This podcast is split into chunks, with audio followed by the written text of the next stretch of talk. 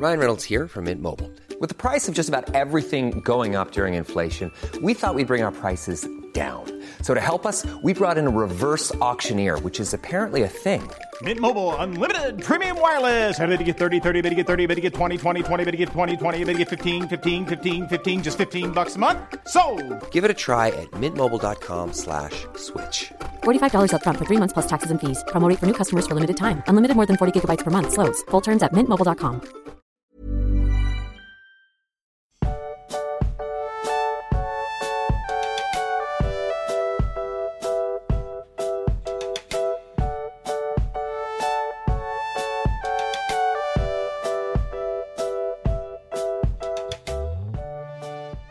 Du Max, kannst du dich eigentlich noch an Sch Schleicher, nein, Streicher, nein, Schleichergate erinnern? Schle Schleichergate, ja, ich erinnere mich daran. ähm, ich kann dir mit Freude verkünden, dass du jetzt dein eigenes Gate hast, ne? Erinnerst du dich noch dran? Ähm, Mundburg-Gate? Es, ist, es gibt jetzt Mundburg-Gate. Also meine ich, Güte. ich habe äh, rund um die Welt, wo wir gehört werden, habe ich Aufschreie gehört. Empörtes Aufschreien, während die Folge gehört wurde, dass du es dann nachher nochmal gerichtet hast und eben gesagt hast, ja, es ist äh, Minas Tirith, äh, hat es nicht so ganz gerettet und ich werde durchsetzen, dass es jetzt auch Mundburg-Gate gibt. Deswegen lese ich keine Kommentare. Ja. Kann mit der Kritik auch nicht umgehen. Wir hören jetzt auf. Ist das jetzt das Ende? Ja, Okay. Tol Tolkien tot. Ja, ich musste Streichergate, äh, Schleichergate musste ich ähm, äh, durchstehen und du zerbrichst jetzt unter Mundburg-Gate oder wie Ich, das? ja, ich bin halt nicht so stark wie du. Okay, na gut. Aber, Aber das, das- wus- wussten wir doch vorher schon. Aber so schlimm war es eigentlich gar nicht. Nee, fand ich auch nicht. Also ich meine jetzt, was das, was das Feedback und den Aufschrei anging. Ich habe auch gar nicht so viel mitbekommen. Ich lese ja doch die meisten Kommentare, die ich mitbekomme. Ich habe es bei Frauke mitbekommen, die jetzt live kommentiert und dann, Ja, dann so direkt, ah ja, okay. genau. Frauke war auch der ausschlaggebende Punkt. Also die habe ich bis hier schreien hören, als ich Ich gehört hatte aber habe. in der Folge eben ein paar Bretter vorm Kopf. Also weiß ich nicht. Ich war da wahrscheinlich schon ein bisschen angeschlagen einfach. Ja, das, das kann schon sein. Außerdem die technischen Probleme. Wir mussten ja teilweise auch doppelt erzählen. Ja, das war echt schlimm. Ja, Damit bringst du übrigens direkt ein Thema auf, was auf meiner Liste steht. okay, dann hau Ähm, raus. Für zum Thema technische Probleme. Ich habe nämlich beschlossen, ähm, also zum einen, glaube ich, bist du gerade auch ein bisschen daher zu gucken, wie wir in Zukunft aufnehmen, damit das weniger problematisch wird und vielleicht auch noch mal ein bisschen ähm, besser von der Qualität her. Und ich habe ähm, beschlossen, dass ich mich noch mal hinsehen, hinsetzen werde und versuchen werde, dieses Mikrofon, das Bessere, was ich habe, zum Laufen zu bringen oder mir ansonsten ähm, doch noch mal ein äh, anderes zulege. Weil ja jetzt dann doch Kritik daran aufkam, dass ich so viel schlechter klinge als du. Ja, ich habe es immer teilweise hier und da schon mal gerettet und ich drehe ja auch an den Reglern, aber ja, man muss dazu sagen, du nimmst ja über ein Headset auf, also so ein Standard-Gaming-Headset. Ich weiß jetzt aber nicht, ob, wenn wir jetzt das Mikrofon bei dir wechseln, ob die HörerInnen vertragen, was für eine bezaubernde Stimme du eigentlich hast. Das müssen wir dann herausfinden. Aber ich werde es mal probieren, sagen wir es mal so. Wir Ja. versuchen dann noch mal ein bisschen an der Qualität zu schrauben. Es hat immer allen gereicht. Aber jetzt, wo wir sogar Influencer sind, genau. da wachsen halt die Ansprüche dann auch im Gleichschritt, ziehen die mit. Ja, Luft nach oben ist ja immer, aber genau, wir probieren bei dir einfach nochmal rum. Ansonsten, das Mikro, was ich habe, das ist auch super entspannt. Aber da reden wir dann nochmal privat drüber. Ja. Aber wir reden ja kaum noch privat, Max, ne? Nur noch hier. Wow, wo kommt das denn jetzt her? Weiß ich auch nicht. Das kam aus meinem tiefen Herzen. Nein, das war natürlich ein Spaß. Also ich wollte aber diese Professionalität hier quasi ein bisschen Ach so. reinmogeln, weißt wir treffen uns nur noch zum Aufnehmen Ah, okay, ja, ja. Influencer und ja. Jedes Mal, wenn wir uns sehen, hey, schau mal, was für ein Kommentar. genau, genau, ja, so machen wir das. Ah. War das genug Intro? Hast du, hast du noch was auf Lager? Ja, ich habe noch eine, kleine, eine ganz kleine Kleinigkeit, die ich an den Anfang stellen wollte, die vielleicht manch einem eher in den Community-Teil passen würde, aber ich glaube, das ist vielleicht für ganz alle interessa interessant. Ganz alle zwar- interessant. Ja, Max, es wird eine richtig gute Folge. Du hast gerade im Vorgespräch auch schon ganz merkwürdige Sachen gesagt. Ich freue mich sehr, mit dir aufzunehmen. Ich weiß nicht, was los ist. Es wird super und ich schneide nichts davon raus. Also Ja, leg voll. los. Ähm, wir haben, also eigentlich eher du, aber das Ziel ist, dass wir das tun, haben angefangen, ein wenig auf Twitch zu streamen. Ah ja, ja. Ähm, also, weil wir sind ja beide passionierte Gamer auch und ähm, generell Fantasy-Nerds und man kann bei Twitch da ja einiges anstellen. Und du hast einfach mal damit angefangen. Du hast ein bisschen geschrieben, wenn ich das mitbe richtig mitbekommen habe. Genau, ja. Mit ein bisschen kreativem Feedback von den Zuschauern und ähm, hast irgendein Spiel gespielt gestern. Was war das nochmal? Rimworld nennt sich Ah, das. ja, genau, stimmt. Ich habe ich hab immer gesehen bei Steam, dass du das spielst und hab mir so gedacht, was das wohl ist und hab's dann gestern mal gesehen und dachte Das ist mir ein so, ah, zauberhaft, zauberhaftes kleines Spiel. Ja, und das Schreiben, das ist äh, höchst, äh, äh, wie nennt man das? Egoistisch. Höchst egoistisch, was ich das mache, äh, was ich da mache. Oh, meine Zunge hat auch einen Knoten. Äh, Das wird eine super Folge heute. Also bleibt unbedingt dran. Aber das mit dem Schreiben ist quasi so, ich setze mich da hin und lass mir beim Schreiben zugucken. Und so habe ich den nötigen Anreiz, auch wirklich zu schreiben. Ja? Ich kann da jetzt nicht einfach nur sitzen und dann sehen alle, dass ich nichts mache. Und das ist quasi so, ich, ich überliste meinen inneren Schweinehund, da noch zu arbeiten. Ja, aber ich finde das gut. Also mir gefällt die Idee. Ähm, habt da jetzt keine zu hohen Erwartungen? Das ist für uns eigentlich einfach nur so ein bisschen äh, Spielwiese. Also wir werden da auch ganz, ganz unterschiedliche Sachen machen, mal zu zweit, mal jeder für sich. Da werden wahrscheinlich alles Mögliche an Spielen gespielt werden, die wir einfach mögen. Also wir sind da ganz ähm, ähm, ungezwungen und auch fern von Tolkien, sag ich mal. Ja. So per se. Aber obwohl wir auch vielleicht die eine oder andere Idee Wir haben. genau, also wir haben vor, mal so ein bisschen auch was in die Richtung zu machen. Es gibt ja viele Spiele dazu, aber das steht noch in den Sternen, wann und wie. Deswegen, es ist einfach nur unsere kleine Online-Spielwiese. Vielleicht schaut der ein oder andere mal rein und wenn ihr ohnehin Twitch nutzt, dann könnt ihr uns gerne folgen. Es ist Genau, Tollkühn Podcast auf Twitch. Genau, und viel mehr will ich dazu auch eigentlich gar nicht sagen. Viele Leute interessiert das nicht, die sind hier, um den Podcast zu hören, deswegen machen wir damit jetzt auch weiter. Äh, noch kurz dazu, also das ist genauso Learning by Doing, wie der Podcast auch war. Oder immer noch ist. Also wir haben keine Ahnung von Twitch und nutzen das selbst immer, glaube ich, nur und kennen dadurch so ein bisschen die Twitch-Kultur. Aber jetzt probieren wir uns da einfach auch aus und das ist alles noch sehr basic und schauen wir mal, wohin das alles geht. Das, das ist ja allgemein so unser Motto hier. Genau. Aber gut. Du Max, ich frage mich, warum sind wir eigentlich hier? Wir sind hier, um ein weiteres Kapitel äh, des Herrn der Ringe zu besprechen. Und zwar geht es heute nach Helms Klamm. Es war schön. Es ist schön in Helms Klamm. Also jetzt nicht schön, schön, aber das Kapitel ist schön. Das Kapitel ist sehr, sehr schön. Wo sind wir denn gerade? Also wir sind gerade, wir haben quasi gerade Edoras verlassen. Genau. Und äh, Gandalf, der ja wieder da ist, juhu, also immer noch große Freude, äh, hat König Theoden geheilt. Geheilt, in, sage ich mal in Anführungszeichen.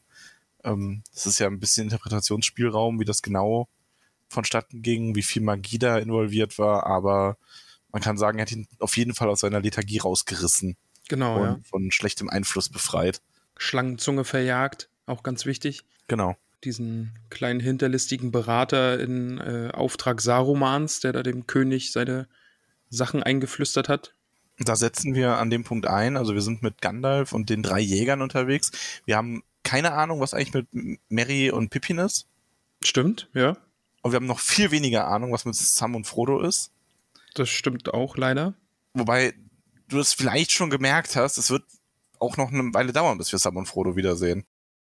Ja, Also, ich habe so das- den man- Verdacht. Man ahnt es ja schon, oder? Ja. Ich meine, ich finde, man merkt schon, dass es jetzt so aufgebaut ist, ähm, dass jetzt quasi die Geschehnisse in Rohan behandelt werden und wir dann erst sehen, was eigentlich in der Zeit mit Sam und Frodo passiert. Ich habe befürchtet, dass wir noch ein paar Kapitel auf sie warten müssen. Aber es wird sich lohnen. Ja, ich bin wirklich sehr gespannt. Ich freue mich vor allen Dingen, äh, Sam wiederzusehen. Da bin ich sehr froh. Also Frodo natürlich auch, aber schon Sam. Sam ist ja auch der eigentliche Held. Genau. Wir doch mal ehrlich. Ja.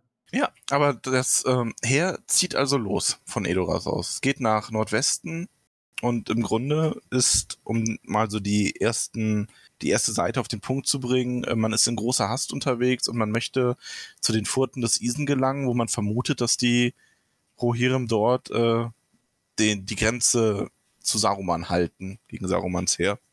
Da muss ich gleich sagen, ich war grundlegend erstmal verwirrt, was diese ganze Sache angeht und hatte völlig vergessen, dass der Krieg zwischen den Rohirrim und den Orks von Saruman ja schon tobt.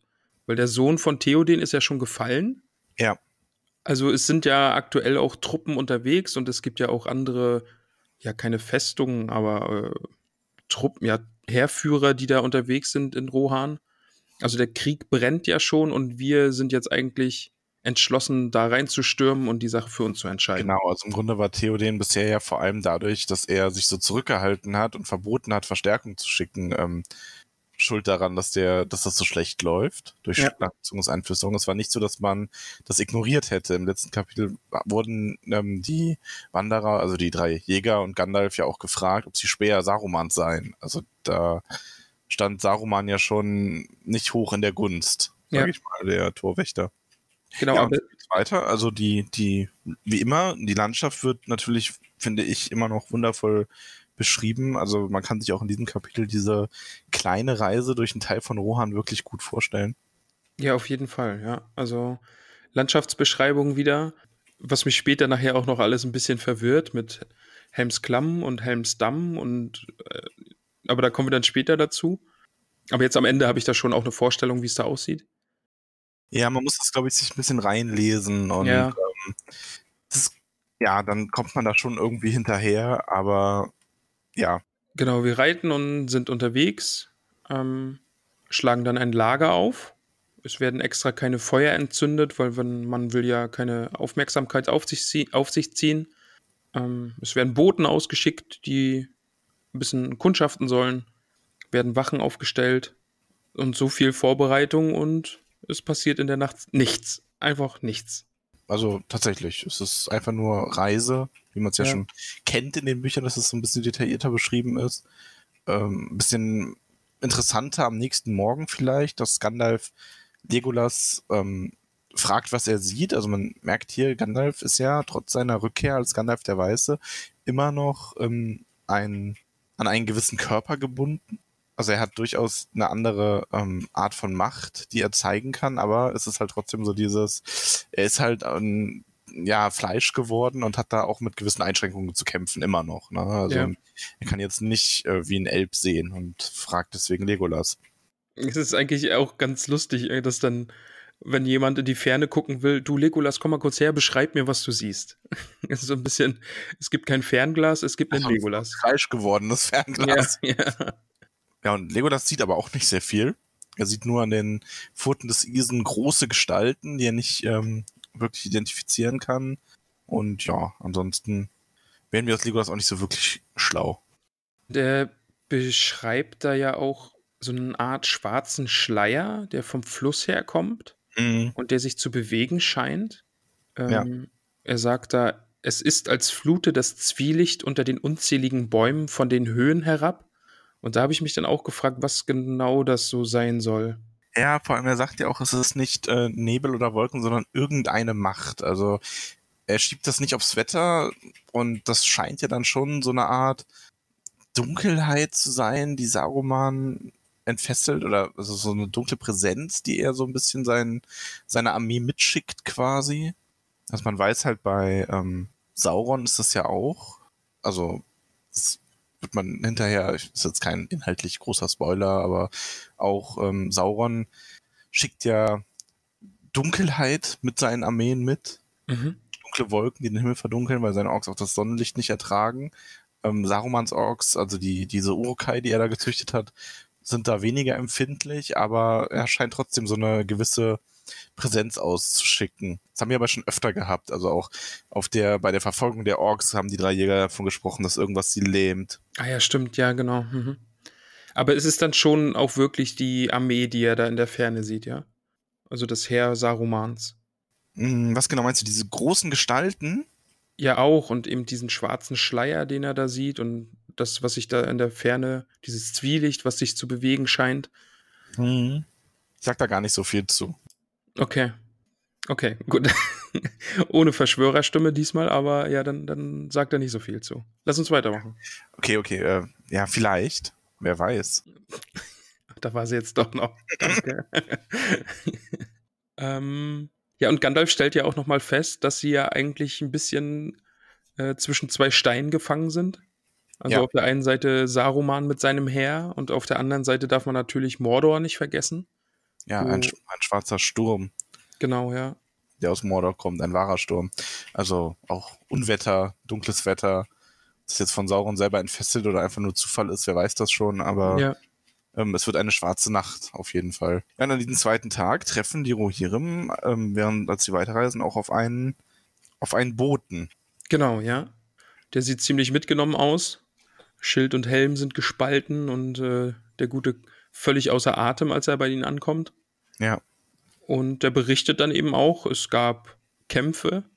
Die- Keol ist das, ne? Ja, genau. Keol heißt der Gute. Ah, okay. Ein, Mhm. ein Sendbote von, ähm, von Erkenbrand quasi. Erkenbrand ganz spannend. Ähm, man erfährt ja im Laufe des Kapitels eigentlich recht wenig über ihn, aber man hat schon den Eindruck, kompetenter Mann. Ja, auf jeden Fall ein großer Heerführer, ein großer Krieger, ja. Das ist auf jeden Fall. Äh, spielt er nochmal eine Rolle? Mm, keine größere. Okay. Also der wird immer in der Rolle, die er in diesem Kapitel hat, quasi bleiben. Aber ich finde das eh ganz schön. Das ist bei, ähm, bei also es ist hinterher auch noch mal in anderen Schlachten und so weiter. Man lernt, man kriegt ein paar Namen mit. Das sind nicht alles so namenlose Heerführer. Die haben alle Namen, auch so ein gewisses Profil und haben auch ab und zu mal, dass sie was sagen und so, und so gewisse Charakteristika. Ich finde das eigentlich ganz schön. Also Erkenbrand, ich stelle mir zumindest wirklich was unter ihm vor.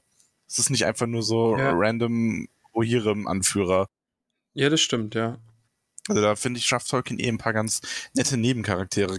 Also hatten wir ja auch im letzten Kapitel mit äh, Hammer und sind auch in diesem, finde ich, wieder einer dabei, der oder zwei mit Erkenbrand, die neu dazukommen, nochmal, die ähm, ganz interessant sind. Ja, stimmt, genau. Nachher, wir treffen ja auf noch einen dann, genau. Genau. Aber, Aber jetzt sind wir erstmal bei Keol und ähm, der berichtet halt sehr, also der hat schle sehr schlechte Nachrichten. mhm. dass ähm, die Westfold ist quasi nicht gefallen, aber zumindest äh, durchbrochen. Und Erkenbrand versucht sich mit allen ähm, Männern, die er sammeln kann, nach ähm, Helmsklamm zu seiner Festung zurückzuziehen. Ach, das ist seine Festung, da wohnt er quasi. Genau, also man, äh, Erkenbrand ist ja quasi, der hat den Befehl über die Westfold übernommen und ähm, der, es wird ja auch irgendwo hinterher wird ja mal geschrieben, dass er die Hornburg ausgebaut hat oder verbessert hat wieder die Mhm. Welle und so. Ja. Ähm, das war ja Erkenbrand, weil er ein kluger Mann ist und der hat den Krieg quasi kommen sehen und hat deswegen die ähm, Mauern ausbessern lassen und verstärkt. Ah, genau, okay. Ja, und Geol verlangt auch nach Eomer, ähm, oder er versuch, äh, fragt, ob Eomer da ist. Und ist wirklich sehr hoffnungslos, bis dann eben äh, König Theoden selber hervortritt und auch sehr stark hier in seiner Meinung ist, dass er sagt, nein, das letzte Heer der Eolingas ist ausgeritten und wird nicht ohne Schlacht zurückkehren. Finde ich auch sehr, sehr Ja. großartiger Moment. Also mir gefällt der Theoden natürlich um einiges besser als der von Schlangenzunge beeinflusste. Absolut, ja. Also sehr, auch sehr episch, ja.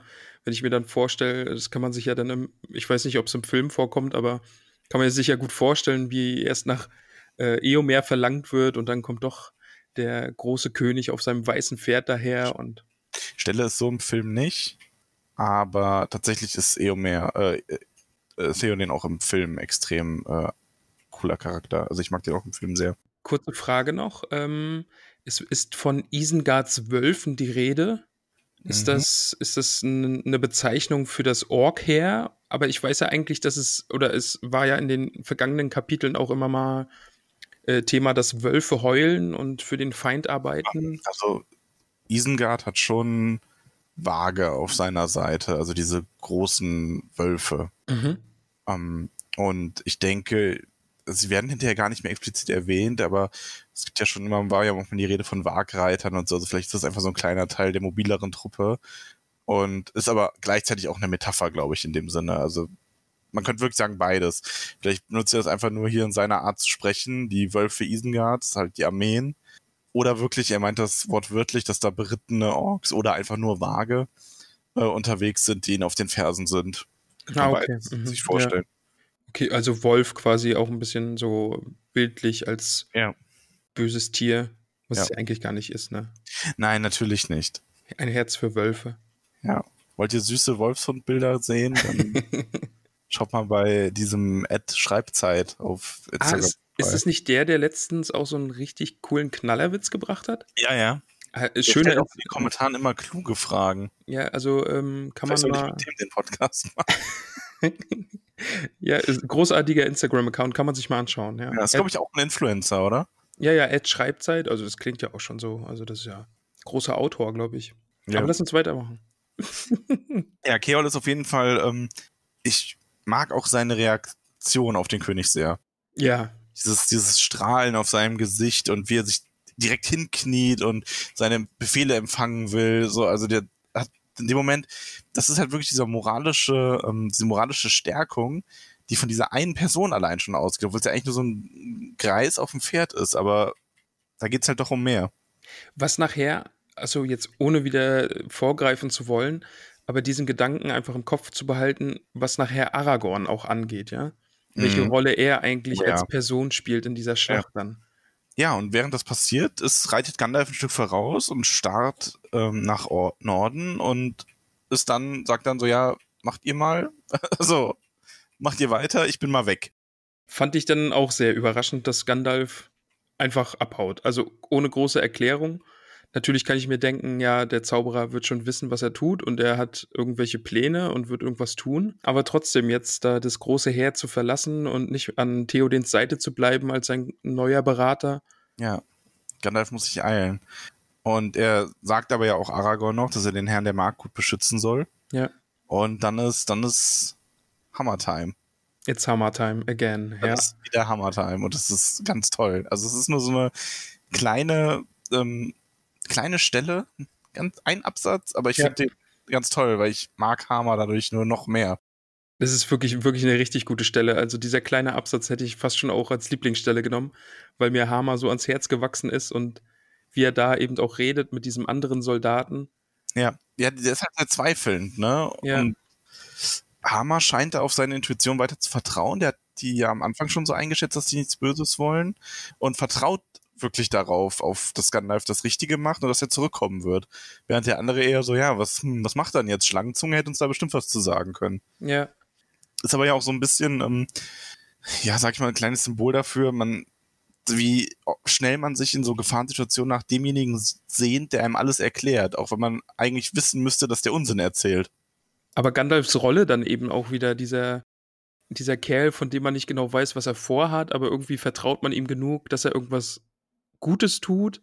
Ja. Und das ist wirklich dieses, ja, so blindes Vertrauen fast in Gandalf, weil er eben der Zauberer ist und der Weise, weiße Weise, ja.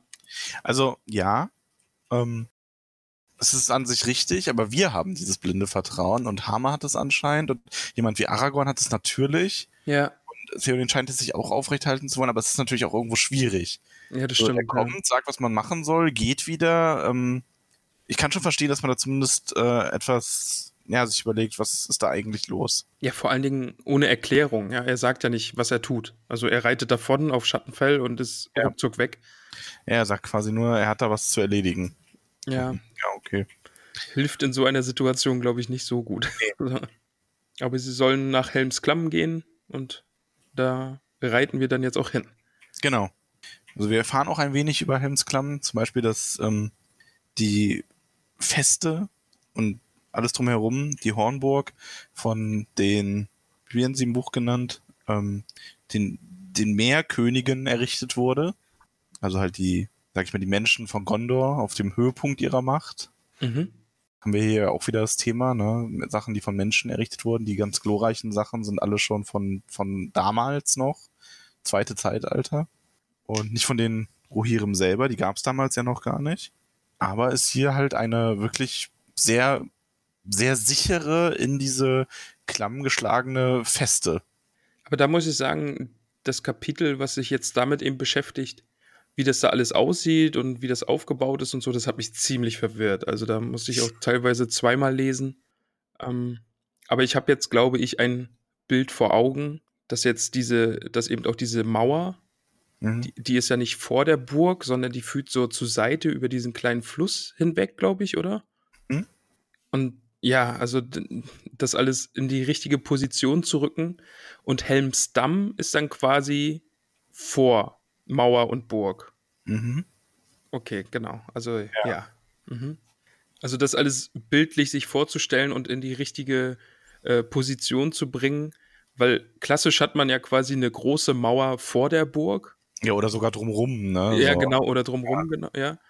Und dadurch, ja, musste ich das alles irgendwie ein bisschen in die richtige Richtung rücken. Ja. Ja, es ist nicht ganz leicht. Ging mir aber auch so. Aber ich glaube, im Grunde, da hat dann auch jeder so ein bisschen seine eigene Vorstellung, wie das jetzt im Detail genau aussieht. Aber Es stört dann, finde ich, aber auch beim Lesen nicht mehr. Nee, das Also, stimmt, ja. Ich muss den Absatz auch dann nochmal wieder zweimal lesen.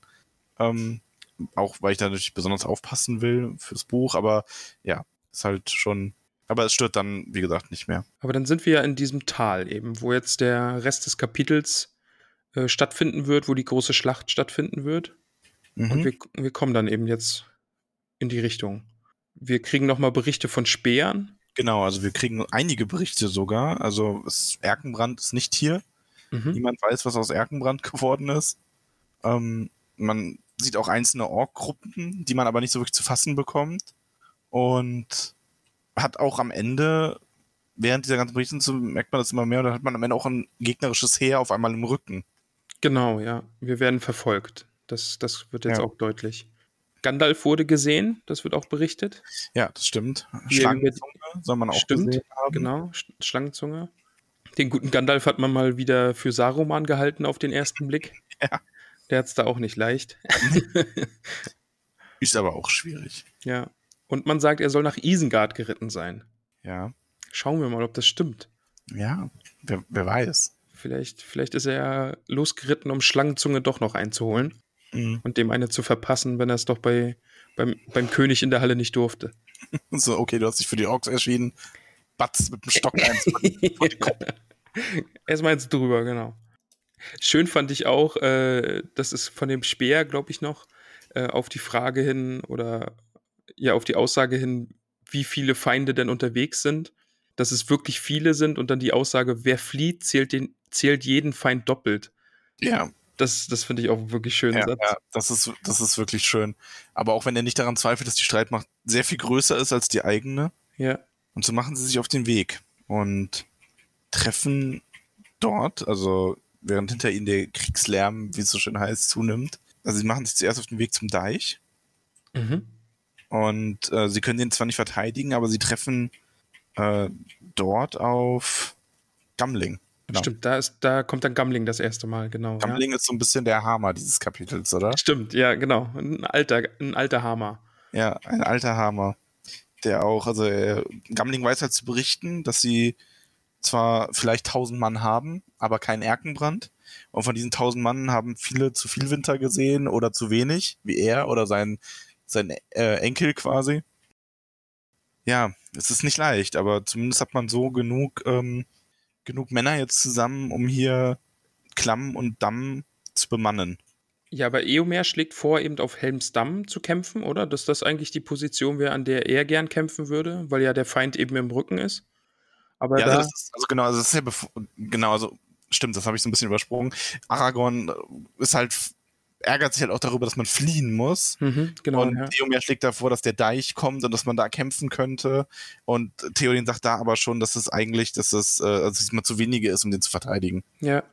Und dann treffen sie Gamling am Deich und haben dann wieder so ein bisschen die Hoffnung, weil in der Klamm doch einige äh, Verteidiger auch schon bereits sind. Und zusammen kann man sich ähm, hier wenigstens ordentlich aufstellen und auch sich so aufstellen, dass man so einen Damm verteidigen kann und dann auch davon fliehen kann, ohne dass man da komplett chancenlos ist die ganze Zeit. Helms Tor ist jetzt welcher Ort genau in dieser. Du stellst Fragen. Ich, Helms Tor ist, denke ich, das Tor. Das ist da, wo die Rampe Also, hochführt, oder? Genau, ja. Mhm, okay. Okay, das ist quasi nochmal ein eigener Platz und die Burg an sich ist dann auch, wird auch nochmal einzeln bezeichnet. Also Die Burg ist die Hornburg. Die Genau. Horn- okay. Mhm. Genau, also wir haben jetzt quasi in Helmsklamm, sagen wir, das alles da, was wir verteidigen wollen, ist Helmsklamm. Da sind eben noch Männer von diesem Erkenbrand, den wir noch nicht weiter gesehen haben, der genau, also der generell Tod ist. Männer aus der Westfold, ja. Mhm, genau, aber hauptsächlich Alte, wird ja auch gesagt. Ja. Ähm, genau. Es wird noch kurz irgend, also Erkenbrand spielt immer wieder eine Rolle. Es wird auch noch kurz über die Hoffnung gesprochen, dass er doch noch kommen kann. Ja, und dass die Tapferkeit von Helm Hammerhand in ihm wieder lebendig geworden ist. Helm Hammerhand war übrigens ein König Rohans ähm, Okay. Mhm. in vielen Jahren. Der hat ein, der hat äh, sehr viel Krieg gegen die Dunländer gefochten. Mhm. Die werden ja auch nochmal erwähnt. Das erfahren wir ja hinterher, dass Saruman nicht nur Orks auf seiner Seite hat, sondern auch böse Menschen. Mhm. Das ist ganz einfach auszudrücken, oder verführte Menschen. Und der hat einen ganzen Winter, einen langen Winter in dieser Feste in der Hornburg ausgeharrt. Und seitdem heißt es auch Helms ähm, Klamm. Ah, okay. Mhm. Helmhand. Mhm. Ja, und wir erfahren, dass es hinter, dass es in diesem, hinter der Homburg, dass es noch diese Höhlen gibt, in der sehr, sehr viele Menschen untergekommen sind und Zuflucht gesucht haben. Also das sind wirklich eher die, ähm, äh, ja, die Zufluchtsorte gewesen. Da werden die Vorräte gelagert, das sind die Frauen und Kinder. Was auch ganz gut ist, denn wir haben ja auch im Kapitel erfahren, dass die Orks alles hinter ihnen verbrennen. Genau, also die hinterlassen nur verbrannte Erde auf ihrem Zug da durch Rohan. Und da fand ich dann Theo den auch wieder cool, dass er sagt, er wäre eigentlich zu einer Feldschlacht ausgezogen und jetzt hat er eine verdammte Belagerung am Hals. Mhm. Aber zumindest beruhigend, dass eben in diesen Höhlen, wo die Bewohner äh, Rohans sich verstecken, eben genü genügend Vorräte sind. Ja. Und diese Höhlen scheinen ja auch sehr gut äh, zu verteidigen. Also wenn man, Ja. da, da können die Orks Ja, nicht so ja schnell auch rein. dazu sagen, eine Belagerung, also so eine Belagerung, wie wir sie hier jetzt in dem Kapitel sehen, findet so ja eigentlich nicht statt. Ja, Also ich glaube, das müssen wir auch erwähnen, weil sonst irgendwelche berühmten Historiker uns wieder wütende Nachrichten schicken. ja, Ähm, das wird ja dann wirklich, das geht ja eher nach dem Motto Aushungern oder ähnliches. Aber wir sehen ja später noch im Kapitel, die Orks haben ja ein paar Tricks im Ärmel, die ihnen hier den Zugang verschaffen. genau, wenn es diese Tricks nicht geben würde, dann wäre das eigentlich schon dumm. Also so gegen also diese Burg halt anzurennen. Grundsätzlich, ähm, ich meine, natürlich wird das in Fantasy-Büchern generell ein bisschen anders dargestellt, aber grundsätzlich ist es ja so, du kannst natürlich eine Burg, wenn die gut gebaut ist, und das ist diese ja mit sehr viel weniger Leuten halten, als du zum Angriff benötigst. Ja, eh. Und die wissen sich aber halt durch Zauberei in gewisser Hinsicht. ja. Ich finde das in dem Kapitel total schön. Also wenn wir da, lass uns da später zukommen, aber dann Mhm. müssen wir da unbedingt drüber reden. Ähm, ja, aber auf jeden Fall, ähm, genau, aber die Vorräte sind da. Das wäre nämlich bei so einer Belagerung das größte Problem eigentlich.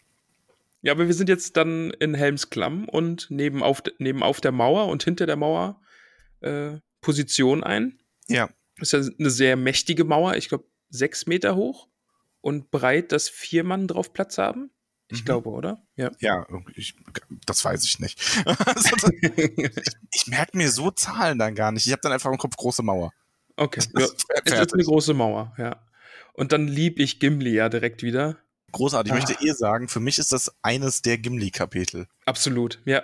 weil er und das ist halt auch das, was ich meine. Gimli ist natürlich nicht so drauf wie die Elben und Menschen unbedingt. Also wie die Menschen schon, aber nicht wie Aragorn, meine ich jetzt. Da Ja. das sieht ja im Vergleich schon öfter mal den kürzeren, aber in dem Kapitel, das zollt ihm so richtig Respekt.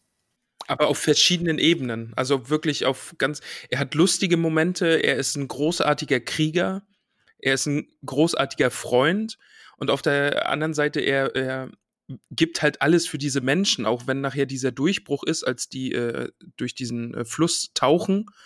Äh, da ist ja auch so ein Moment, da kommen wir dann auch noch mal zu, wo Gimli dann auch einfach die anderen warnt und, und auch Truppen anführen kann. Und also das ist wirklich ein großartiges Gimli-Kapitel auf jeden Fall.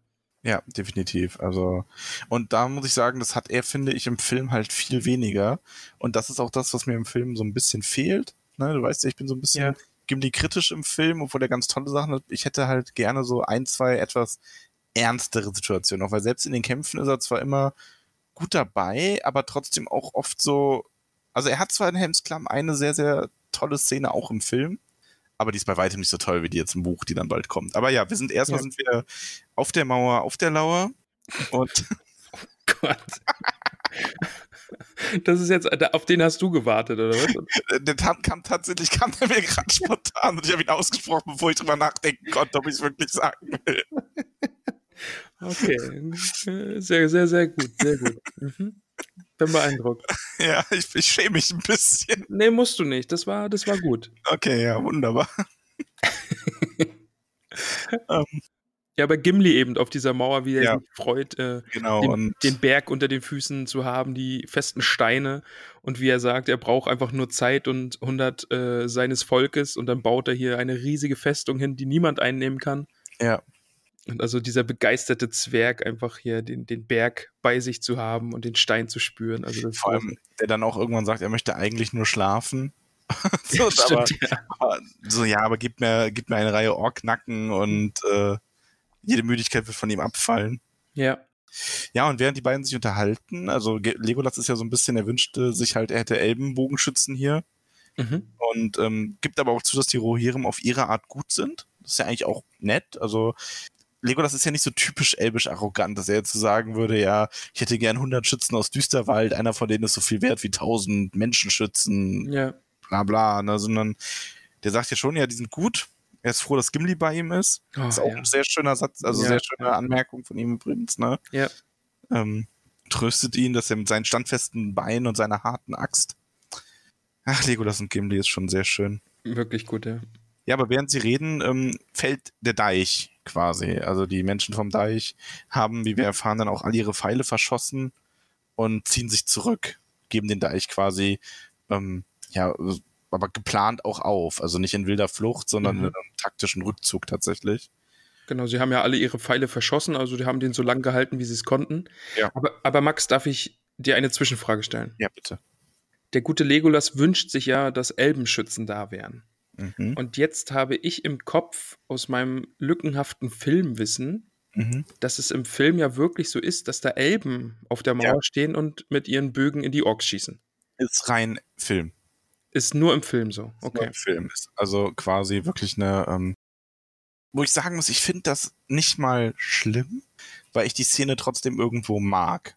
Also es ist halt, ich meine, im Grunde wir wissen oder man weiß halt, wenn man sich damit beschäftigt, dass auch die anderen Elben reiche Probleme kriegen und kämpfen.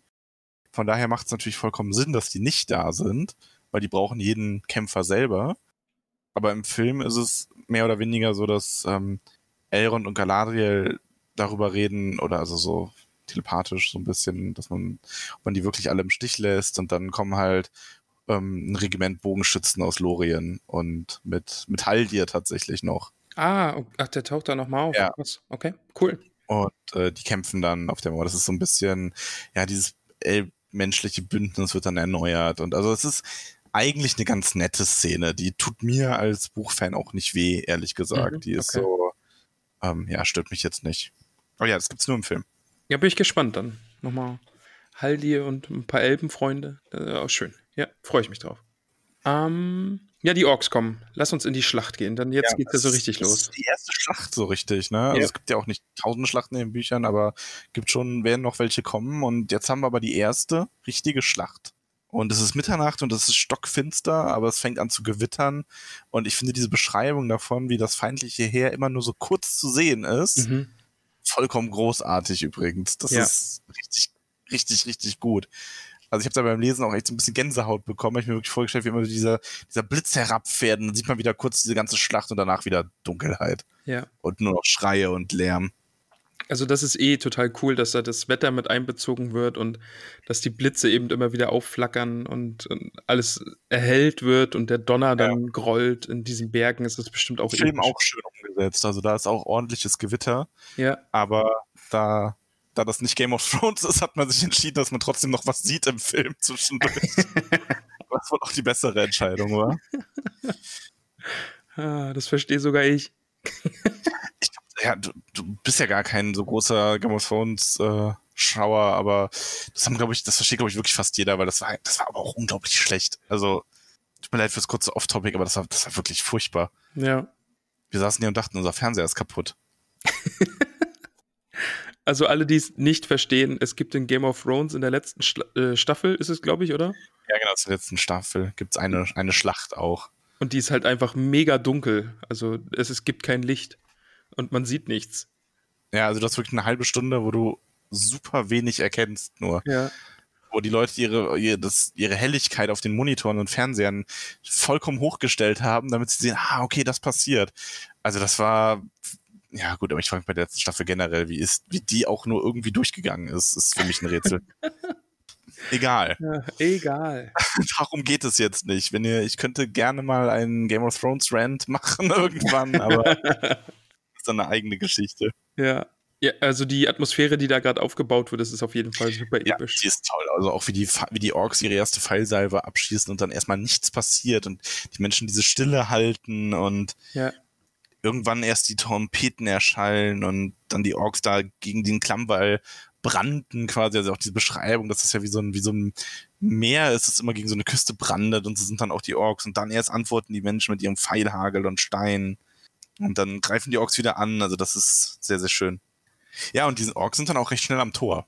Also an einem Tor und wollen das einreißen mit ihren Rammen. Und ähm, Aragorn schnappt sich Eomer und die beiden machen dann einen Ausfall. Also die haben halt quasi so ein kleines Seitentor, durch das sie durchkommen, um dieser Menge, die sich da, die es nach vorne geschafft hat, entgegenzutreten und die zu verjagen. Und ich finde es auch hier ganz, ganz, ganz großartig, wie Aragorn sich Eomer schnappt und ihm sagt, so jetzt, das ist die Stunde, in der wir gemeinsam Schwerter ziehen. Ja. Das ist, finde ich, ein ganz fantastischer auch, Moment. Auch richtig coole Szene, ja. Und, und da ist das dann, was ich vorhin schon angesprochen habe, diese, äh, diese, dieser Moralboost, der von Aragorn einfach ausgeht. Ja. Wenn dann gerufen wird, oh, Andu Anduril zieht in den Krieg, die zerbrochene Klinge leuchtet wieder. Dass einfach diese Männer Rohans da einfach auch Mut fassen und ja, jetzt, jetzt geht's richtig los und wir können gewinnen, weil äh, Aragorn mit Anduril ist auf unserer Seite. Ja, und das ist ja so Fall. oft auch. Also, ja. Das ist echt fantastisch. Also, und man kann sich dann auch echt gut vorstellen, wie sie da diesen Ausfall machen und ähm, ja, es ist einfach, also es ist auch das erste Mal, dass Aragorn, also nicht das erste Mal, aber Aragorn hier halt so richtig im, im Krieg zu erleben. Ja. Ist schon fast, ich meine, ist ja nicht sein erster Krieg. Nicht mal für Rohan, der hat ja schon unter einem Decknamen in Rohan Krieg geführt auch. Ähm, und auch in Gondor übrigens. also Aragorn hat schon viel erlebt.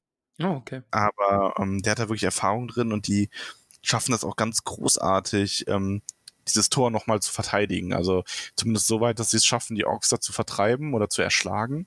Und ähm, das Tor ist halt schon so gut wie zerstört. Also die beiden beschließen dann auch, sie müssen jetzt wieder rein und ähm, müssen das von innen noch irgendwie sichern. Nochmal kurze Zwischenfrage.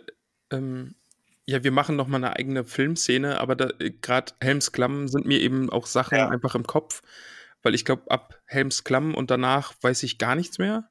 Aber eben, hier ist ja, hier gibt es doch eigentlich diese berühmte Gimli-Wurfszene, oder nicht?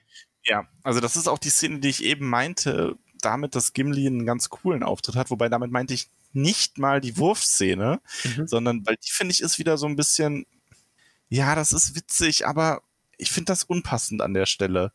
Die beiden sind da echt in einem bitter ernsten Krieg, in einer Schlacht und warum muss man da so einen Witz reinbauen? Ja. Aber ich finde, meinte eigentlich eher, dass ich cool finde, dass Aragorn und er dann dieses Tor da alleine verteidigen. Ja, das ist richtig cool, ja. Aber ja, für mich wäre die Szene, so wie sie im Buch ist, schöner gewesen, weil das ist jetzt auch meine Lieblingsstelle. Okay.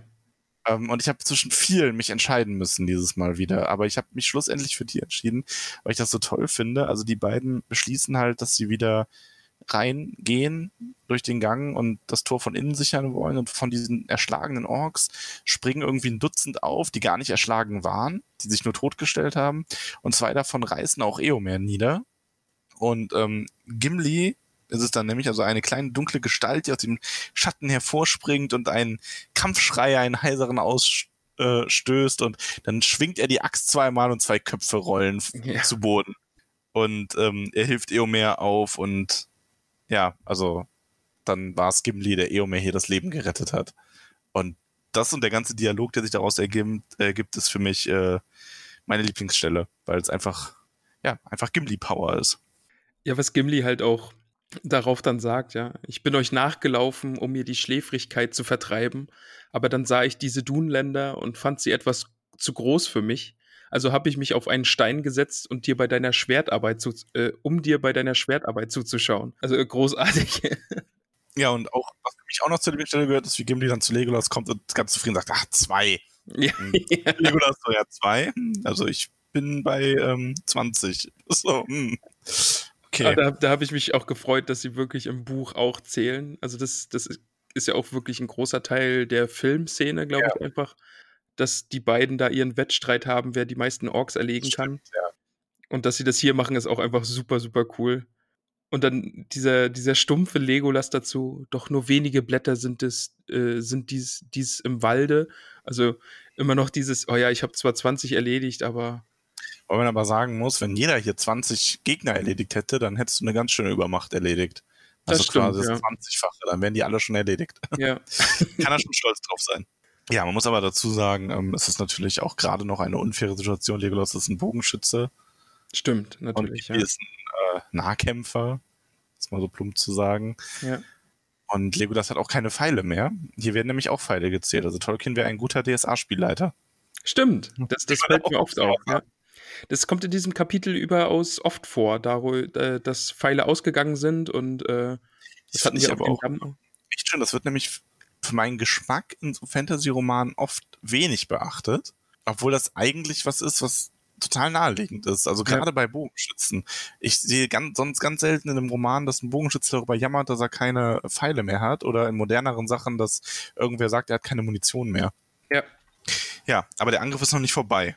Natürlich. Also es wird äh, sehr, also recht detailliert beschrieben, dass zwar der Himmel jetzt aufklart, also so das, das große Dunkel ist vorbei, aber das Licht brachte dann wenig Hoffnung, weil dann sehen sie das Gegner her und es schien sich eher vergrößert zu haben. Und aus dem Tal drängen auch immer noch Orks äh, in das oder feindliche Heer, Männer in das, äh, in die Klamm. Und ja, überall brannten die Angriffe gegen die Mauern, gegen die Tore. Es werden Leitern aufgestellt, Wurfhaken die Mauern hochgeworfen und die Männer sind müde und ohne Pfeile. Aber da ist dann auch eben Aragorn wieder, der da einfach durch die Reihen gehen muss und sie nochmal ansport und anspornt und eben Hoffnung bringt und Das ist ja noch nicht ganz, doch, doch, also Aragorn Ja. und Eomer sammeln sich, äh, genau, dreimal sammeln sie sich nochmal und äh, vertreiben Feinde von dem Wall. Und dann kommt aber wieder eine Gimli-Szene, eine ganz großartige. Das ist ja nämlich fast auch wieder meine Lieblingsstelle geworden. ja, ja. Und zwar finden die Orks ein, ja, ein, kein Geheimgang, aber so ein Rattenloch, wie Gamling es hinterher nennt. So einen kleinen Durchlass, durch den sie sich so ein bisschen ähm, durch, äh, ja, durchkrabbeln, durchkriechen, durchkriechen, ja, wie Ratten steht hier sogar. Ja, genau. Und ja. ähm, sammeln sich dann so im Schatten der Felsen und machen dann, ähm, starten dann einen Angriff und Gimli bemerkt das halt und springt schreiend von diesem Wall runter und verspottet die Orks noch so ein bisschen und ruft Legolas, dass genug für sie beide da sind. Und über all diesen Schlachtenlärm hört ähm, Gamling das in der Hornburg, hört er diesen, diesen, diese gewaltige Stimme des Zwerges noch aus allem heraus, ne? ja. und ähm, stürmt deswegen mit den ähm, mit seinen Mann dann noch mal vor und äh, ja können dann da ordentlich Orks niedermachen und Legolas hat dann auch ähm, zumindest aufgeholt, weil er ist dann bei 21. Gimli ist bei 21. Äh, Gimli meine ich ist bei 21 Ja. und er zieht das Legolas dann auch kurz darauf ähm, und Legolas ist dann aber bei zwei Dutzend, weil er hatte ein wenig Messerarbeit auf dem Wall. Ja. Ja, aber auch hier sehr schöner Moment dann mit Gimli und Gamling. Das ist so eine andere, ähm, also eine gar nicht mal, es endet ja dann in einer nicht kämpferischen Situation, weil Gamling ihm dann noch bittet, dieses Rattenloch zu stopfen, weil Zwerge ja geschickt mit Stein umgehen können. Und das ist das eben, das ist nochmal diese andere Seite von Gimli, die ich vorhin meinte. Eben, er stürmt da hinein und äh, die Männer Rohans kommen ihm noch zur Hilfe. Und dann zugleich nochmal dieses, oh ja, hier, Herr Zwerg, ihr kennt euch damit aus und komm, wir schaffen jetzt äh, Steine her, damit wir dieses Loch verstopfen können. Und einfach, Gimli ist in diesem Kapitel super vielseitig und witzig und nützlich Ja. und ein echter Kämpfer. Und also das ist wirklich cool. Ja, also der ist wirklich, der, der hilft, wo er kann, der ist auch klug und loyal und ach, der ist einfach, ich mag Gimli sehr. In dem Kapitel kommen so die ganzen guten Gimli-Features nochmal so ein bisschen hervor, wie du richtig Ja, sagst. Also, ja. Auch hier, wie er, wie er dann so ganz trocken antwortet, dass sie die Steine ja nicht mit den Äxten oder äh, Fingernägeln bearbeiten, Stimmt, aber ja. er, er hilft dann so gut er kann. Ja, genau.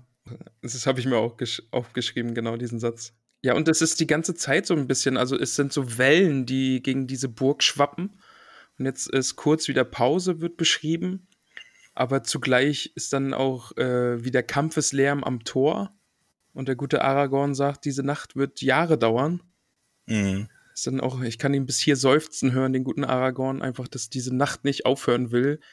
Und es ist, glaube ich, wirklich eine Mischung aus Hoffnung und, und, und Kampfeswillen, aber auch einfach Verzweiflung, wenn man diese Ja. Massen an Orks sieht, ne? Ja, und ähm, gerade diese Orks, die sich ja von der Morgendämmerung auch nicht beeindrucken lassen, aber Aragorn hat halt so ein bisschen, und es bleibt ja dabei, ne, Aragorn hat halt schon so eine bisschen so eine Vorhersehung immer, ne? Also Ja. es, er kann das ja auch nicht genau definieren, aber er sagt halt, die Morgendämmerung bringt immer Hoffnung für die Menschen.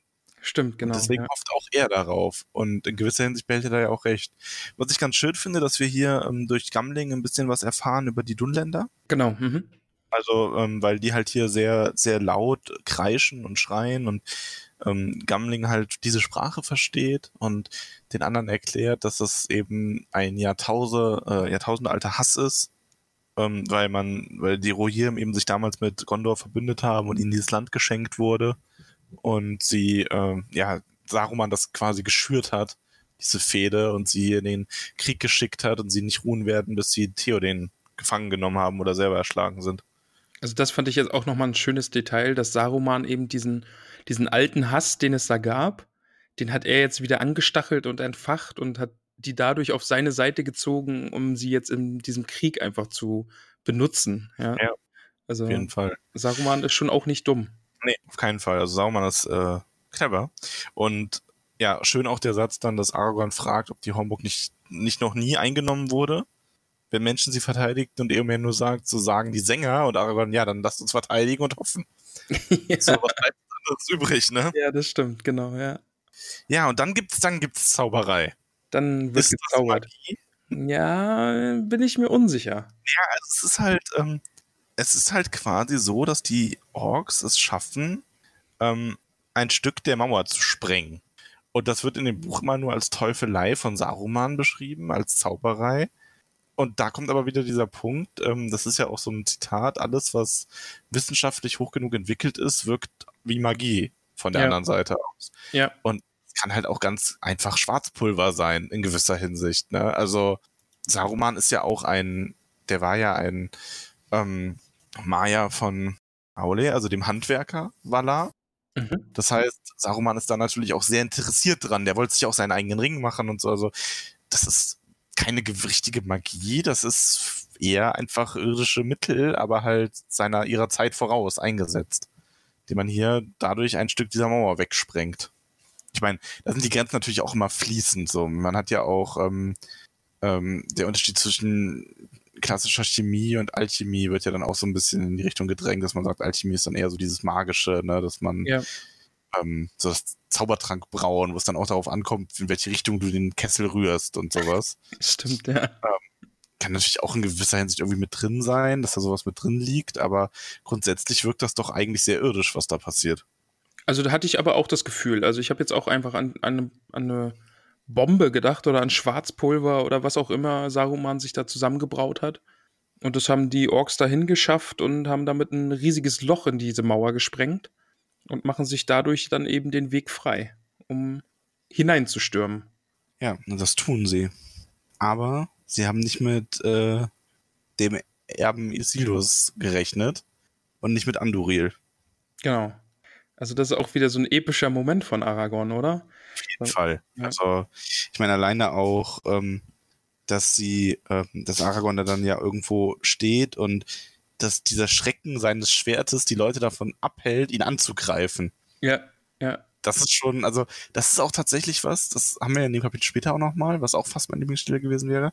Wir haben das in dem Film leider fast nie, aber hier wird ja ganz, also Tolkien arbeitet ja schon an vielen Stellen damit, dass manche Menschen oder von den Guten, sage ich mal, oder auch von den Bösen gibt's das auch, so beeindruckend sind, dass ihre Stärke nicht nur daran liegt, wie schnell die jetzt zuschlagen können oder sonst was, sondern dass die einfach unfassbar demoralisierend wirken mhm. auf ihre Gegner. Ja. Und das ist Aragorn hier in dem Moment ja auch. Also er hält ja quasi einen, einen Weg alleine damit, dass er da steht und diese Treppe verteidigt.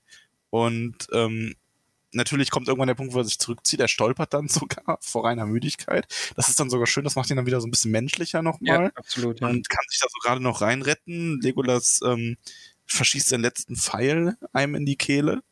Und dann ist man in der Hornburg und Gimli ist nicht da. Oh weh. Ja. Oh weh. Ja, Gimli ist verschwunden. Und Eomer ist auch nicht da. Stimmt, ja. Aber Aragorn vermutet, dass sie in die hinteren Höhlen entkommen sein könnten. Und das ist auch Legolas Hoffnung. Und Legolas macht sich total Sorgen um Gimli. Das ist total, mega schön. Ja. Aber vor allen Dingen auch bei Legolas ist es auch sehr witzig, diese Stelle dann, äh, er wünscht sich, dass Gimli bei ihm wäre. Natürlich bestimmt auch, weil die beiden sind ja Freunde geworden auf der Reise jetzt. Aber eben auch, damit er ihm sagen kann, dass er jetzt bei 39 ist. Ja. Also das ist wirklich Ich glaube, das ist auch so ein bisschen dieses, ähm, er kaschiert damit ja so ein bisschen, dass er sich einfach sehr viele Sorgen um Ghibli macht, der sein Ja, Freund ja. ist. so. Ja, das kann sein, ja. Ne? Also so, ich meine, das kennt man ja auch. So, so, ja, ist mir egal, was damit ist, aber ich will ihm eigentlich sagen, dass ich jetzt hier so und so weit bin, ne?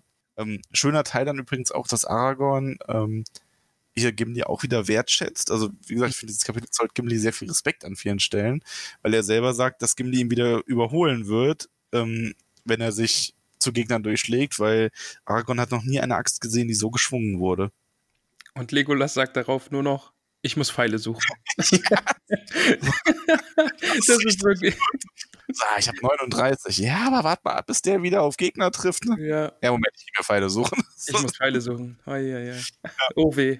Ja, ach so, genau. Also Eomer ist, äh, dann erfährt Aragorn erst, dass ähm, Eomer ähm, nicht da ist, aber Gamling und der Zwerg bei ihnen waren. Mhm. Eomer waren. Ja. Und dann geht's zum guten Theoden. Ja, also Aragorn geht eigentlich einfach durch die Hornburg und sucht die beiden oder die drei, kann sie aber nicht finden. Ähm, fährt dann, wie gesagt, immer mehr, also dass die auch in diesen Engpass waren und dass sie da in die Höhlen kommen könnten.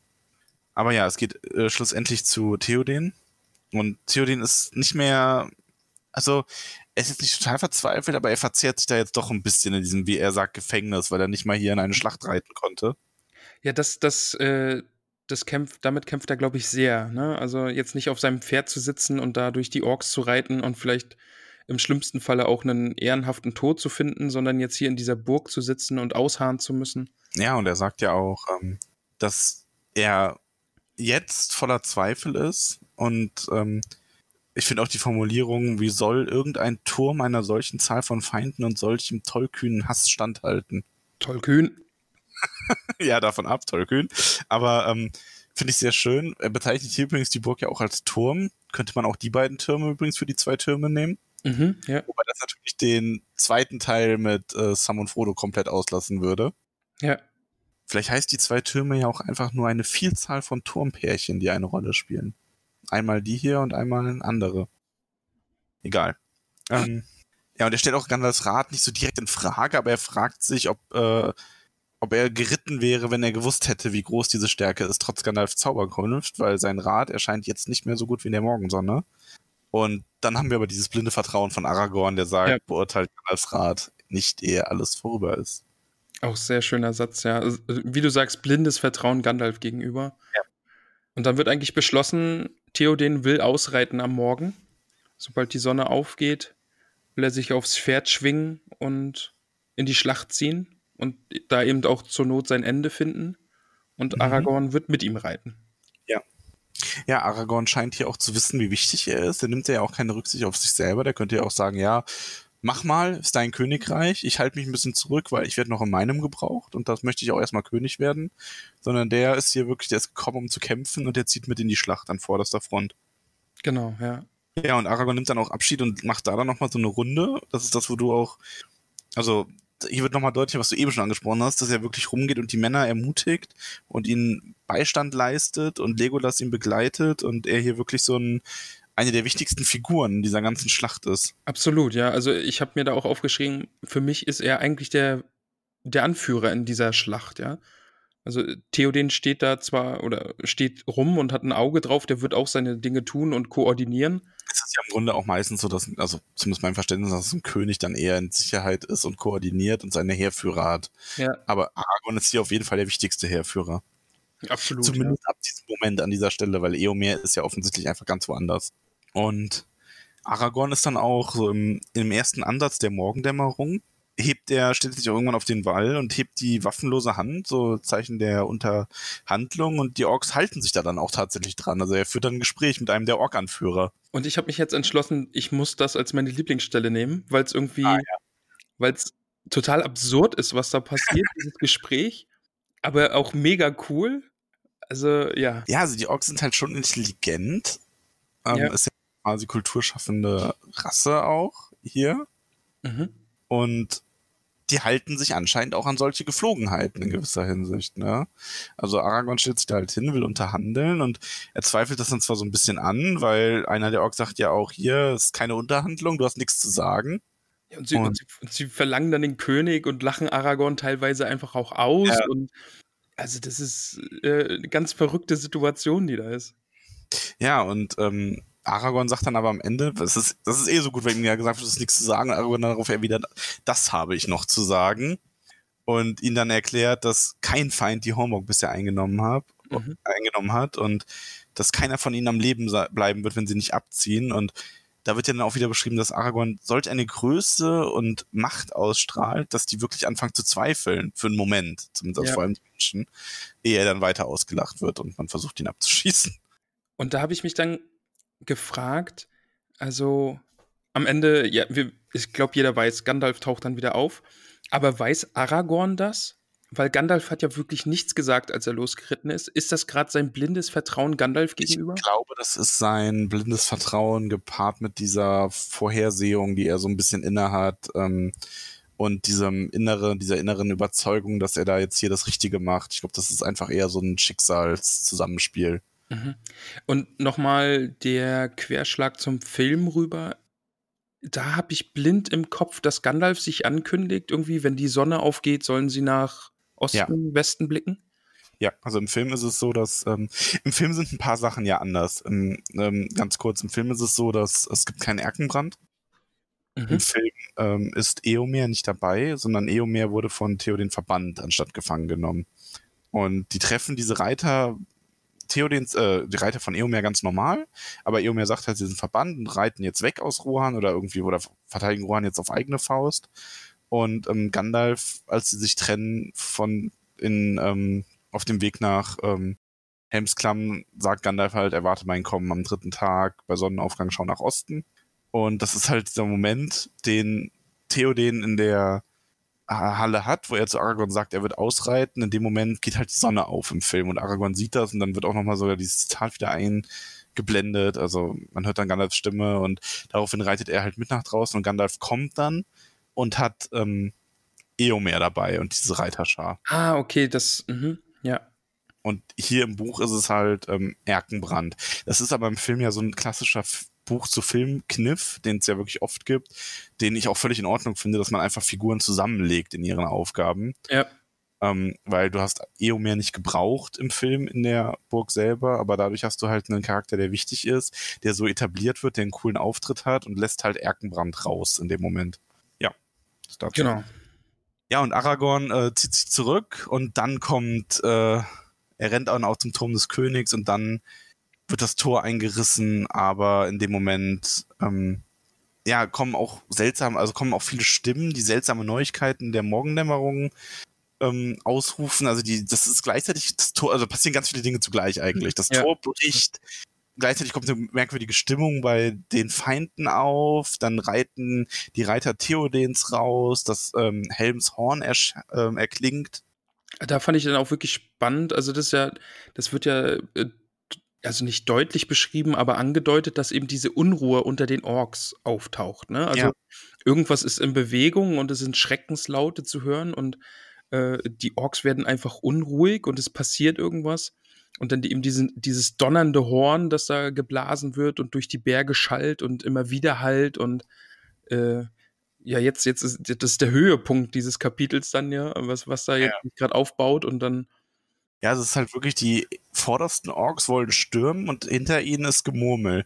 Und ja. das wird dann übertönt durch dieses mächtige Horn, was dann auch von dieser Klamm immer wieder widerschallt. Und das ist natürlich auch geschrieben. Ich finde das auch wirklich schön, dass so ein Effekt beschrieben wird, dass die Orks hier teilweise so verängstigt werden durch diesen Klang, dass sie sich zu Boden werfen und ja. sich die Ohren zuhalten. Also ja. diese ganze ähm, dieser ganzen Effekt von Moral wird hier sehr, sehr deutlich immer beschrieben. Also das wirklich Gegner, die sich selber außer Gefecht setzen, weil eine Präsenz oder eben sowas wie so ein Horn so über, ähm, ja, so übermächtig ist für sie in dem Moment. Und dann, wie du schon sagst, der König auf seinem weißen Pferd, Aragorn an der Seite, die anderen, hin, äh, die anderen Ritter hinter ihnen. Ja. Oder äh, Reiter, nicht Ritter.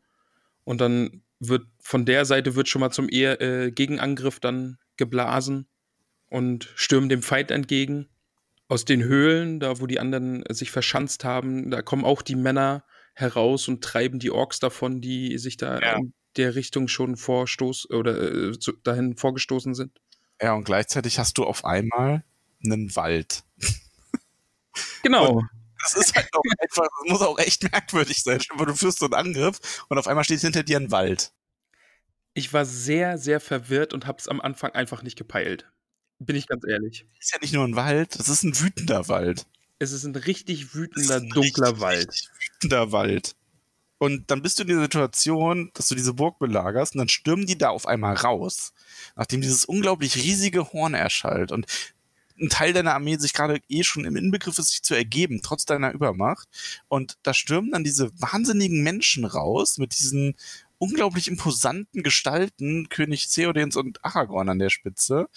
Ähm, da brechen wieder Leute raus und kämpfen. Du hast auf einmal so einen unglaublich wütenden Wald hinter dir, was an sich schon beängstigend ist. Ja. Drehst dich dann in die einzige freie Richtung und siehst dann diesen weißen Reiter an der Spitze ja. von 1000 Männern stehen, Oh ja. die alle richtig wütend sind und ankommen, um euch zu richten. Und in dem Moment sind die Orks einfach fertig. Da tun sie einem schon fast leid. Ja, ja. Und dann, ja, das stürmen dann ja diese, also zu Fuß, das fand ich ja spannend, dass Ja. da eben keine Reiter sind, sondern äh, Männer zu Fuß kommen da den Orks entgegengestürmt. Unter ihnen ein Hühne mit rotem Schild, der Ja. sein eigenes Horn tröten lässt. Erkenbrand. Ja. Und Legolas, ne, sagt, das nenne ich Zauber. So langsam bekomme ich das Gefühl, dass ähm, die Figuren übernehmen, was wir hier so reden. Also, Ja, aber er hat Unrecht. das wird im nächsten Kapitel ganz früh schon gesagt. Dieser Wald ist ja keine Zauberei von Gandalf. ja, Aber Gandalf ist derjenige, der hier Erkenbrands Männer versammelt hat und die zur Verteidigung herbeigeeilt sind und damit sind die Orks jetzt wirklich eingekesselt. Wald, Erkenbrands Armee, die Ritter des Königs, also ja Und so- Felsen, wo sie versuchen hochzukrabbeln, das fand ich Ja. auch, also verzweifelt irgendwie da den Ausweg zu finden. Auch hier wieder dieser Moment, ähm, das ist was, was ich tatsächlich schade finde, dass das im Film auch nie dargestellt wird. Wahrscheinlich, vielleicht hätte es albern gewirkt, ich weiß es nicht. Aber auch hier Gandalf, der da auf Schattenfell herabspringt und also Gandalf kämpft im Film gerne. Also der kämpft auch viel und auch gut. Das sieht auch irgendwie cool aus. Er hat da so sein Schwert und der macht Orks nieder, aber im Buch, ich meine, er wird bestimmt auch mal kämpfen, er hat ja ein Schwert, aber Gandalf springt da halt runter und die Orks werfen sich vor ihm teilweise einfach schon in den Boden und die Menschen Ja, der hat da so eine mächtige Präsenz, die können gar nicht anders. Und das ist schon was, was im Grunde hat Gandalf die Wirkung auf die Bösen, wie die Nazgul umgekehrt auf die Guten haben. stimmt. Gar nicht mal so eine physische Gewalt, sondern einfach eine innere Macht und eine Präsenz, die anderen solchen Horror einflößt. Also hier halt bösen Leuten Horror und die Guten bestärkt, dass die, dass das schon so ein Schlachtenglück auch wenden kann. Ach, stimmt, das ist echt ein guter Punkt, ja. Ich meine, es wird ja auch, hier Zitat, der weiße Reiter kam über sie und der Schrecken seiner Ankunft erfüllte den Feind mit Wahnsinn. Stimmt, das ist genau das, was äh, ja die Menschen und auch Frodo und, äh, empfinden, wenn die Nazgul unterwegs sind. Ja, stimmt, ja. Ah. Äh, die Sache mit dem Wald, der da auf einmal ist, das wird im nächsten Kapitel aufgeklärt? Ja. Okay, also brauche ich dir da jetzt noch keine großen Fragen zuzustellen. Das kommt im nächsten Kapitel dann. Okay. Mhm. Ja, aber ganz verrückte Situation, in der die da auf einmal stecken, diese Auswegs ausweglose Situation und dann plötzlich von allen Seiten die Orks umzingelt und ja, sehr, Ja, sehr cool. Stark im Grunde, ne? Ja, Dieser, dieser Wald, diese Verstärkung. Ähm, ich finde es auch schön, wie du sagst, dass hier die ähm, Rohirrim, dass da auch welche äh, zu Fuß ankommen. Das macht aber auch total Sinn, weil ähm, du kannst ja, zum einen hast du in einem Heer nicht nur Reiter. Ähm, Im Film wird's halt gern so dargestellt, weil Ja. ja. macht ja auch Sinn in gewisser Hinsicht. Ne? Das ist halt das Reitervolk. Aber die, du verlierst natürlich auch in so Schlachten mal nur dein Pferd. Und gerade die, die zu Fuß unterwegs sind, sind halt die, die sich am meisten zerstreuen, weil die Reiter noch am ehesten geordnet irgendwo hinreiten oder so. ja, Und stimmt. die Ja. wurden halt alle eingesammelt jetzt über die Nacht quasi, ne? So. Und das macht ja vollkommen Sinn. Das ist ja oft in einer Schlacht so, dass da viele Überbleibsel versprengt bleiben und wenn die dann geordnet, gesammelt und unter einem Banner geschart werden, dann können die halt nochmal einen Unterschied machen. So wie hier jetzt. Wollen wir das Kapitel abschließen? Wollen wir bewerten, lieber Max? Können wir gerne. Okay. Magst du anfangen oder soll ich? Also, ich, ich, ich wage jetzt mal tatsächlich die, äh, die Vermutung, dass wir beide die gleiche Note geben. Okay. Also, oder vielleicht irre ich mich auch, aber für mich war das eine klare 10. Also für mich sind es auch zehnhaarige Hobbitfüße, auf jeden Fall. Ich muss da wirklich nicht drüber nachdenken. Also, Groß, großartiges Kapitel. ganz fantastisch. Und auch äh, handwerklich für mich einfach ähm, zu sehen, wie man so eine riesige Schlacht, die da einfach passiert, einfach auch cool beschreiben kann. Ja. Dass man jetzt nicht das, das Bild so groß machen kann, sondern einfach bei seinen Figuren bleibt und, und äh, sieht, was die so erledigen. Und also ist schon echt mega cool. Ja, fand ich auch. Mit einem richtigen Paukenschlag am Ende, finde ich, ist für mich auch eins meiner Lieblingskapitel. Also. Also richtig, richtig cool, ja. Klasse. Gandalfs Auftritt ist großartig. Ähm, Theoden gefällt mir auch sehr gut. Wie gesagt, Gimli ist ohnehin, ne? Ganz, ganz toll. Gimlis Schlachtruf auch sehr schön. ja. So richtig Kurzstuhl mitbekommen in dem Buch. Da muss ich übrigens sagen, ich habe ja schon oft über ähm, das äh, Herr der Ringe Spiel geschimpft, ne? Aber, ähm, also das Online-Spiel, beziehungsweise ich habe ja oft schon gesagt, dass es große spielerische Schwächen hatte, aber ich das von der von dem Flair her unglaublich schön fand und das gehört auch dazu, weil du kannst, wenn du da einen Zwergenkrieger spielst und da so reinstimmst, ruft er halt auch genau diese Worte. Das ist halt so ein zwergischer Kampfschrei. Ah, okay, cool. Schon cool, ja. Ja, also zweimal zehnhaarige Hobbitfüße. Ja, eins, ein, ein Top-Kapitel. Also, aber wirklich, ich, ich glaube, wir haben im, das ganze Kapitel über viel geschwärmt über die Stellen, dass wir jetzt nicht nochmal weiter schwärmen müssen. Ja, man ist jetzt, gerade sind wir eh, also ist gerade wieder im, im, Rausch beim Lesen, oder? Ich meine jetzt, oh, schon. jetzt, also wir hatten jetzt die letzten drei Kapitel, waren Weiße Reiter, haben wir beide eine 10 gegeben und Goldene Halle dann beide eine neunhaarige Hobbitfüße. Oh, das war dann nochmal so, so ein klein, so ein Mini-Low quasi und jetzt wieder zack, ne? Also. Ja, ja. Also großartiger Abschnitt aktuell im Buch. Also. Ja definitiv. Also man merkt schon, wir haben schon immer noch so ähm, Kapitel drin, die mal, wobei man natürlich auch merkt, also das Schlechteste in der letzten jüngeren Vergangenheit war das, das Urukai-Kapitel mit einer 6, weil es sich so ein bisschen nicht ganz so spektakulär war, aber halt solide. Ja. Aber ansonsten ist das, sind die äh, zwei Türme bisher eh, kommen sehr gut weg. Ja, das, also die Geschichte hat auch wirklich angezogen von dem, was passiert. Also da kann man gar nichts sagen. Ja, sehr schön. Nächste Woche kommt der Weg nach Isengard. Ich hoffe ja, dass jetzt mal die Ents ihren Auftritt dann haben.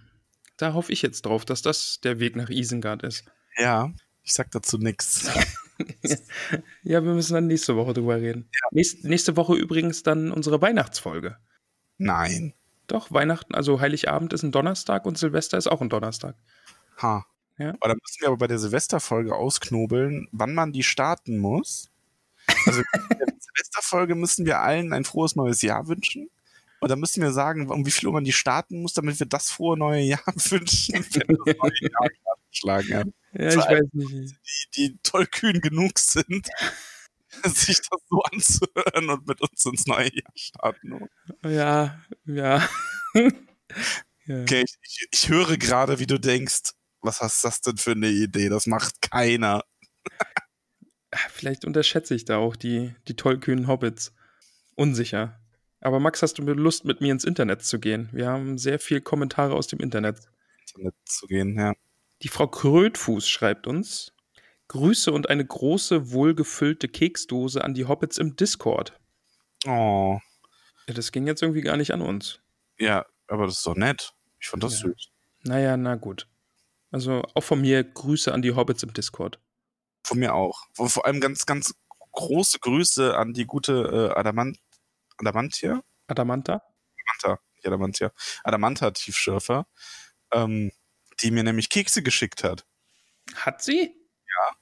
Hm. Du kriegst ja keine, weil du Bingo immer ärgerst. Ja, stimmt. Ich armer Kerl.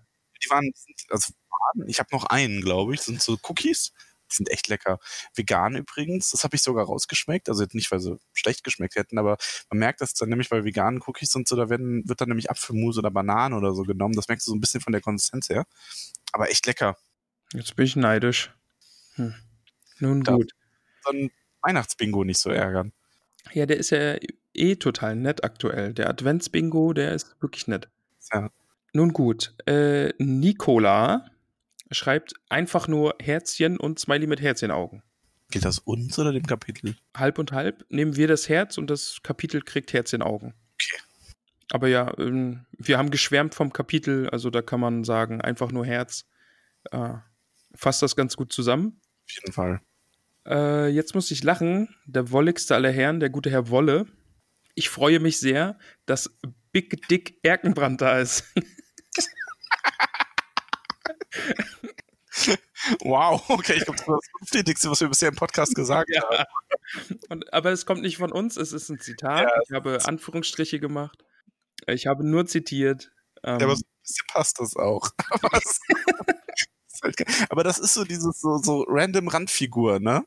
ja. Kann sie trotzdem feiern. Und er fügt noch an, sein Name bedeutet übrigens edle Fackel. Oh. Also nicht der Name von Herr Wolle, sondern Erkenbrand. Quietschst du jetzt? Ja, ja. Haben alle drauf gewartet. Habe ich dich noch gekriegt. Schön. Aber weil das, weil das gerade so, so, so random dumm war, so ein bisschen. Ah. Ah, Sehr schön. Ähm, Herr Wolle. ja, danke, Herr Wolle. Der Name LXNXS, Lynx, sage ich jetzt einfach mal. Könnt ihr bitte Helms Klamm im Film und im Buch vergleichen? Das haben wir eigentlich So getan. ein bisschen haben wir das schon gemacht, kommt dann in der Filmfolge nochmal intensiver. Ja, ich glaube, da wird es dann am meisten auffallen, oder? Ja, also da wird's wirklich, da wird's ja dann eins zu eins verglichen quasi. Aber so ein bisschen haben wir es ja. Wir haben gerade schon von ihm gesprochen. Jetzt meldet er sich persönlich. Der Weihnachtsbingo. Bingo Advent. Gruber. Adventsbingo, Entschuldigung. Mein absolutes Lieblingskapitel. Ich bin gespannt, wie die nächste Folge wird. Ich glaube, wir sind dem Lieblingskapitel gerecht geworden. Ich hoffe auch, ja. Also, lieber Bingo, Grüße an dich. Ich hoffe, du hast es genossen. Die gute Katharina schreibt: Tolles Kapitel. Ich liebe Aragorn in dem Kapitel. Weiß der Max mehr zu dem Hass der wilden Menschen gegen die Rohirrim? Ähm, nee. Also nicht aus dem Kopf, so genau. Ja. Ich denke, das war wirklich einfach nur dieses übliche Mein Land, dein Land. Ähm, und wie so oft ist es, glaube ich, auch in Herr der Ringe dann so, so ganz eindeutig, die Guten gab es damals wahrscheinlich nicht. Aber natürlich muss sich so ein Hass dann im Laufe der Jahrhunderte irgendwann auch legen. Und sich davon Saruman so aufstacheln zu lassen, ist nicht gut. So, Tja, das weiß ich. passt. äh, Lalinchen schreibt: Gibt es einen epischeren Namen für eine Festung? Fällt dir spontan einer ein? Als Helmsklamm. Helmsklammer.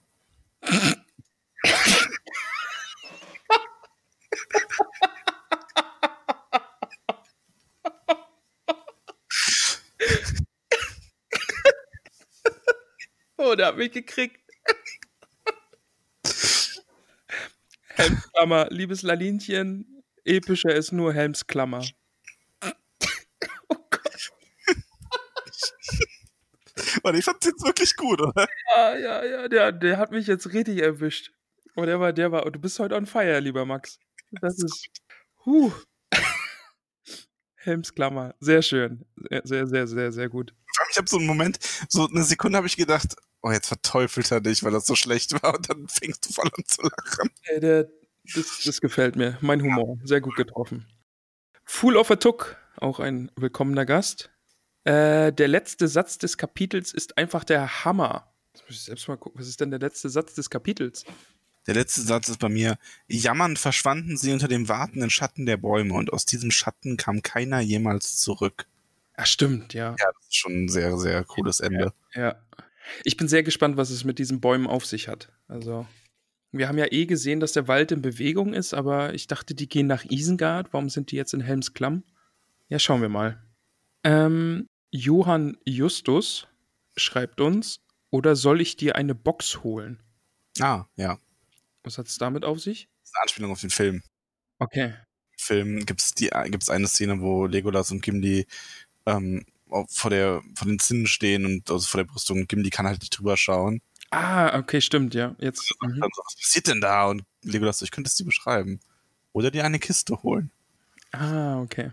Äh, Wischler Cooper schreibt, und so wurde das Skateboard erfunden. Verstehe ich auch nicht. Das ist auch eine Anspielung auf den Film. Das ist eine Filmszene, die auch so ein bisschen grenzwertig ist, sag ich mal, weil es gibt eine Szene, wo Legolas ähm, innerhalb dieses Kampfes sich, die kennst du bestimmt, wenn ich es jetzt davon erzähle, sich ein Schild schnappt und auf diesem Schild eine Treppe runter surft, während Ah, stimmt. Pfeile verschießt. Ah ja, mhm, okay. Jetzt muss man aber dazu sagen, ich finde die Szene grenzwertig. Ich finde die noch okay, ne? Aber schon so am Rand von übertrieben, oder würdest du mir zustimmen? Ja, ist schon sehr over the top, aber halt Und auch, auch ein bisschen bad. das und verzehnfache das und nimm das dann mal zwei, plus 5 hoch 1000. Und das ist dann Legolas in den Hobbit-Filmen. Okay. Aber ja, lass uns direkt weiterreden, bevor dein Hobbit-Film-Hass wieder aufkocht. Ja, bitte.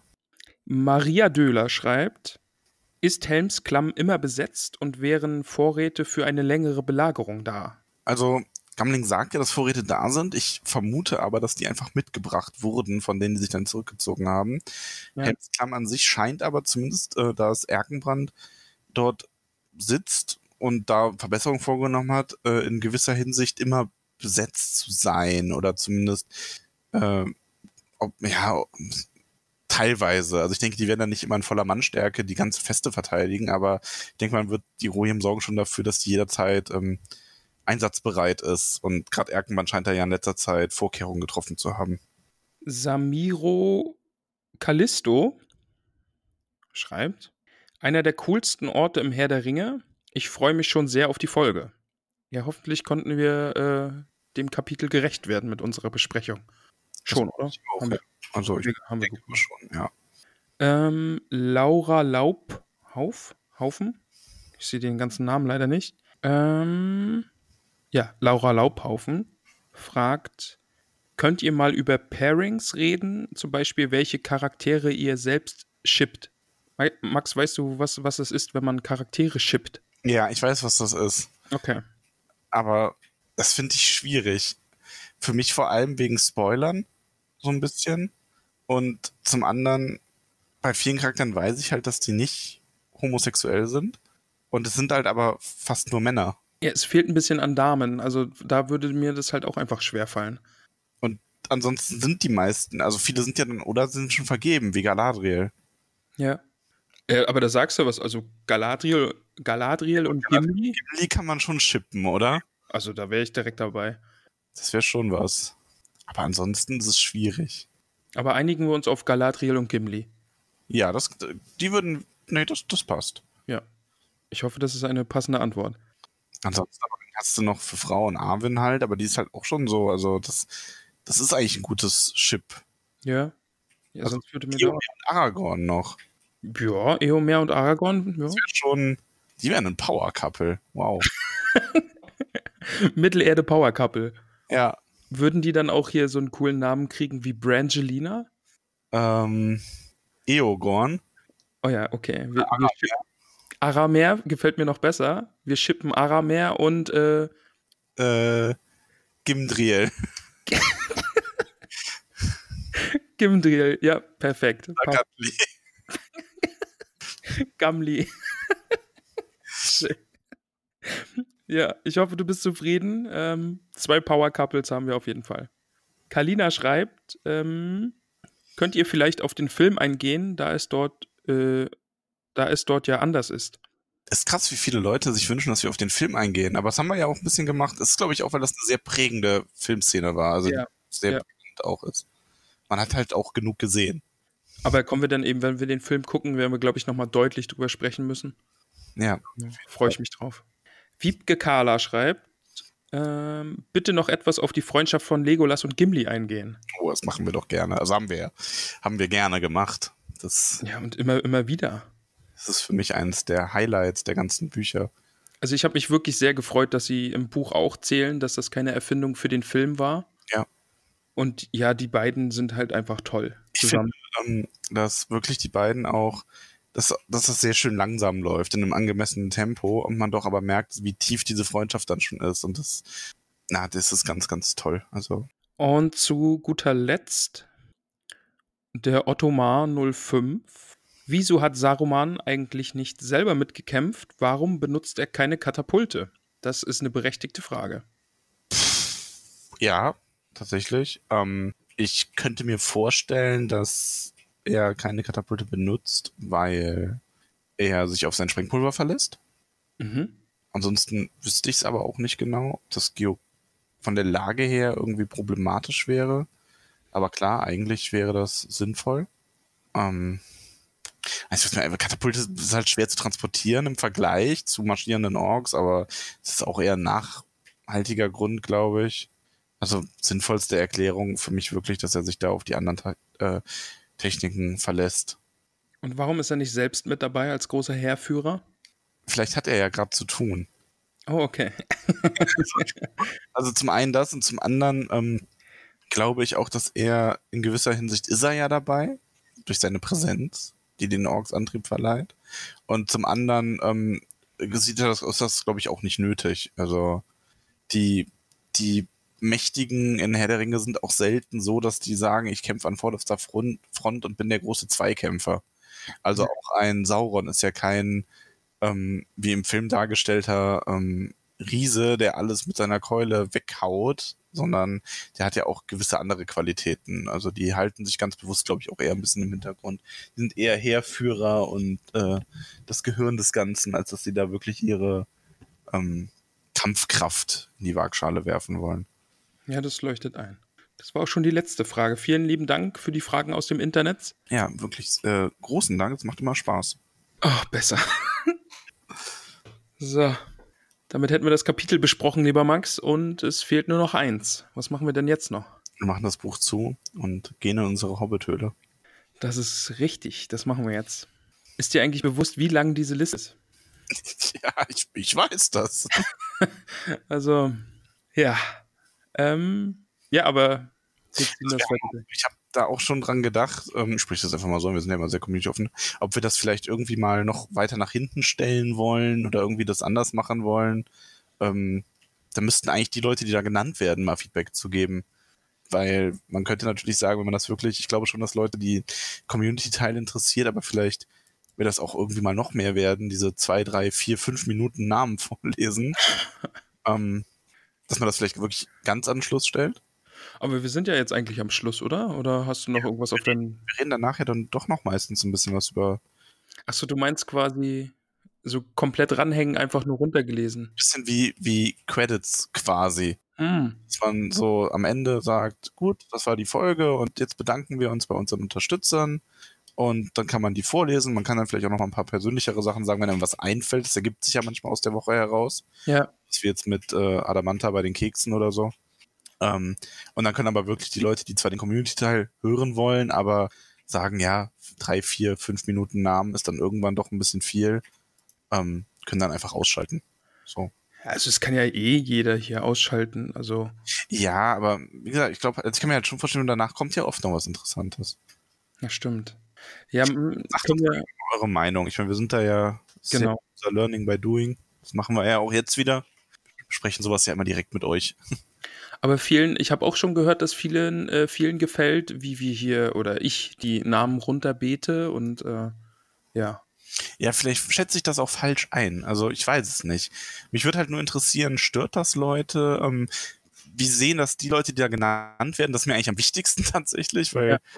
die unterstützen uns ähm, und ich möchte da auf keinen Fall, dass da jemand verärgert ist. Also sagt uns doch ruhig mal Bescheid. Genau. Aber heute machen wir es wie immer. ja. Also bis, solange es keine 100 sind, also noch keine 100. Wir schauen einfach mal. Alles, alles kann, nichts muss, wie man in der Hobbithöhle sagt. Was? Nein, das Äh, Entschuldigung. Entschuldigung. Ach, da fällt mir ein, noch bevor ich den Hobbits Danke sag, ich schulde jemanden einen, einen speziellen Shoutout. Darf ich den jetzt anbringen? Ja, bitte. Ich soll nämlich Superfan Hannah grüßen. Ich habe leider schon vergessen, warum ich ihr diesen Superfan Hannah schulde, aber irgendwas war und jetzt habe ich das eingelöst. Der Mensch. Ja. Aber Hannah freut sich jetzt bestimmt und kreischt. Ich höre es bis hier. Aber Hannah spielt auch manchmal Among Us mit uns. Ah. Irgendwas hat es damit, glaube ich, zu tun. Ach, ich bin alt und vergesslich, ich weiß es nicht mehr. Tja, so ist es. Hat es, hat es diesen Shoutout jetzt geschmälert? Nein. Okay, gut. Aber äh, schauen wir mal, wer jetzt hier so bei uns in der Hobbithöhle sitzt. Okay? Bist Ja. bereit? Ja. Wir bedanken uns. Ich hole einmal tief Luft und sage jetzt alles, alle Namen, ohne dazwischen wieder Luft zu holen. Halt dich fest. Klappst, das, das klappst du, äh, das schaffst du nicht. Das klappst du nicht. Margarete Rebfeld von Tuckang. Peony Krötfuß. Ivy Superfan Pia von Weidengrund.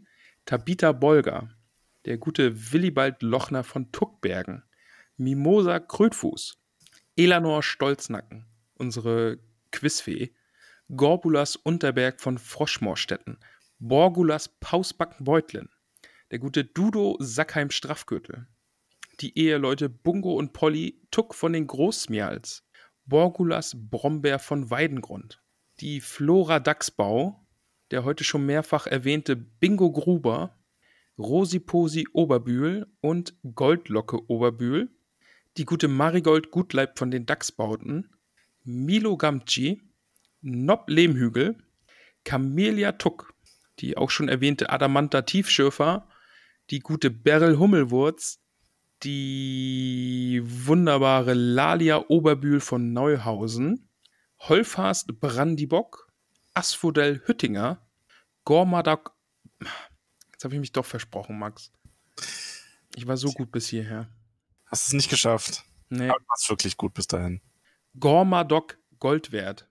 Ja, Lars, du warst der Stolperstein heute. Reginat Starkopf, Estella Labkraut, Priska Lehmhügel, May Stolzfuß, der gute Weißmann Sandheber, der auch schon erwähnte namenlose, nicht mehr namenlose Historiker Macho Pausbacken Beutlin, Siladin Tiefschürfer, Mosko von den Schlammhügelchen und Fosco von den Schlammhügelchen, Panteleon Braunlock, Philibert Boffin, Gerion Krötfuß aus Michelbinge, die Eheleute Poppy und Marok Haarfuß, Fredegunde Beutlin, da Grüße an die Nadine, Hildi von Staxbau, Hilda Tuck von Rohrholm, Daisy Starkopf, Donamira Taufuß, Seredik Grummelbeuch, Isembad Kleinbau aus Michelbinge, Menta Tunnelich, die gute Susi, die mich äh, auch eiskalt bei Among Us ermordet, ständig und immer wieder, wollte ich nur mal sagen. Richtig so. Ja, okay. Ja, du solltest da mal dringend mitspielen. Ich habe das gar nicht. Ist das kostenlos? Äh, das gibt's kostenlos als App und bei Steam kostet es, glaube ich, 3 Euro oder irgendwie sowas. Also es ja, okay. Mir leisten. ähm, weiter geht's mit der Franziska, mit der Veneranda Gamci Tuck von Wasserau, Gloriana Weißfurcher, Myrtle Brandibock. Die Lisa hat sich übrigens auch sehr über ihren Namen äh, gefreut. Da freue ich mich dann und gebe die Freude an das Orakel weiter. Und zum Schluss die gute Jenny, die Melilo von Weißfurchen. Und Max, du denkst, oh, das ist es schon. Oh, jetzt sind wir fertig. Oh, das, das war's also für heute. Na, fantastisch. Warum denke ich so? Max, da hast du dich geirrt. Was? Sag bloß. das ist ja erstaunlich. Äh, drei neue Hobbits sind zu. Und nein, drei gleich. Warum redest du jetzt so? Wenn du gerade so geredet hast. Also, Entschuldigung. Aber du musst es doch nicht gleich übernehmen. Ich dachte, wir reden jetzt so für immer. Für immer gleich. Wenn du schon einen neuen Slang hier etablierst. Slang auch noch. Du, Max, der Fabian unterstützt uns jetzt. Wie findest du das denn? Das finde ich toll. Ja, ich auch. Also, soll ich das mehr als toll finden? Das klang gerade irgendwie so, so, weiß ich nicht, so herausfordernd. Nee, ich wollte jetzt einfach nur einen äh, geschickten so. Übergang, Max, ja, Übergangs-Max machen, aber hat nicht geklappt. Ja. Aber nein, aber ich finde es toll. Ich finde jede Unterstützung toll. Okay. Willst du auch wissen, wie der Fabian jetzt heißt? Ja. ich habe ich hab schon bitte gesagt, während du noch gesprochen hast. Also, okay. Oh, das habe ich nicht gehört. Der Fabian bekommt den wunderbaren Namen Rufus Weitfuß. Weitfuß. Weitfuß, ja. Wie in, ja, also wie in weit, weit weg. Weit weg, weit weg, Fuß, weit Fuß. Also vielleicht sind die einfach nur sehr groß. Oder, oder das sind Füße, die man lieber weit von sich ins Oh nein, das wäre gemein. Die sind einfach nur sehr groß. Fabian, du hast nur große Füße, die stinken nicht. Ja, Nicht auf Max. Rufus. Rufus. Rufus Weitfuß. Lieber Fabian, danke für deine Unterstützung. Und der Markus ist jetzt in unserer Hobbithöhle und der Markus ist einer dieser Menschen, die besonders verrückt sind. Du hast es ja mitbekommen. Ah, ja. Der ist ein bisschen sehr, sehr verrückt. Habe ich ihm in äh, Nachrichten auch schon mitgeteilt, dass er verrückt ist. Ich glaube, es ist angekommen. Und auch der Markus bekommt einen Namen. Der gute Markus heißt jetzt Amator Schönkind. Amator Schönkind. Mhm. Schönkind ist aber auch ein. Schöner Name. Ja, der hebt sich ab, finde ich, von den anderen. Hobbit-Namen. Es klingt fast ein bisschen adlig, finde ich, so für Hobbit-Verhältnisse. So Schönkind. Oh, und schau, da, da kommt der Herr Schönkind. Der feine Herr Schönkind. Scheine, der feine Herr Schönkind, schicke Hose, Aber nur eine Hose hat er an. frisch frisierte Füße hat er immer. Gibt es, ein, gibt es einen Friseur für Füße bei den Hobbits? Ich glaube nicht. Ich glaube, das ist so ein bisschen, ähm, ja, wobei, also ich meine, wir haben ja auch Pediküre, also von daher. Ja, aber so, so Haarfußmode, verstehst du? Vielleicht trägt einer sein Fußhaar als Iro oder Dauerwelle. Die als Iro fahren. Ja, so hochgegelt. Ja. Zöpfen, Zöpfe an den Füßen. Stimmt. Zöpfe vielleicht. Ja, da muss uns der. Schreibt uns mal bitte, wie ihr eure Füße frisiert habt. Ja, bitte. Oder irgendwie special. Ja. An den Seiten ausrasiert. Gibt es da Trends? Was ist aktuell angesagt? In, Ich will mir meine eigenen Füße mal anschauen. und wie trägst du deine Füße? In der Natur. Natur. Noch.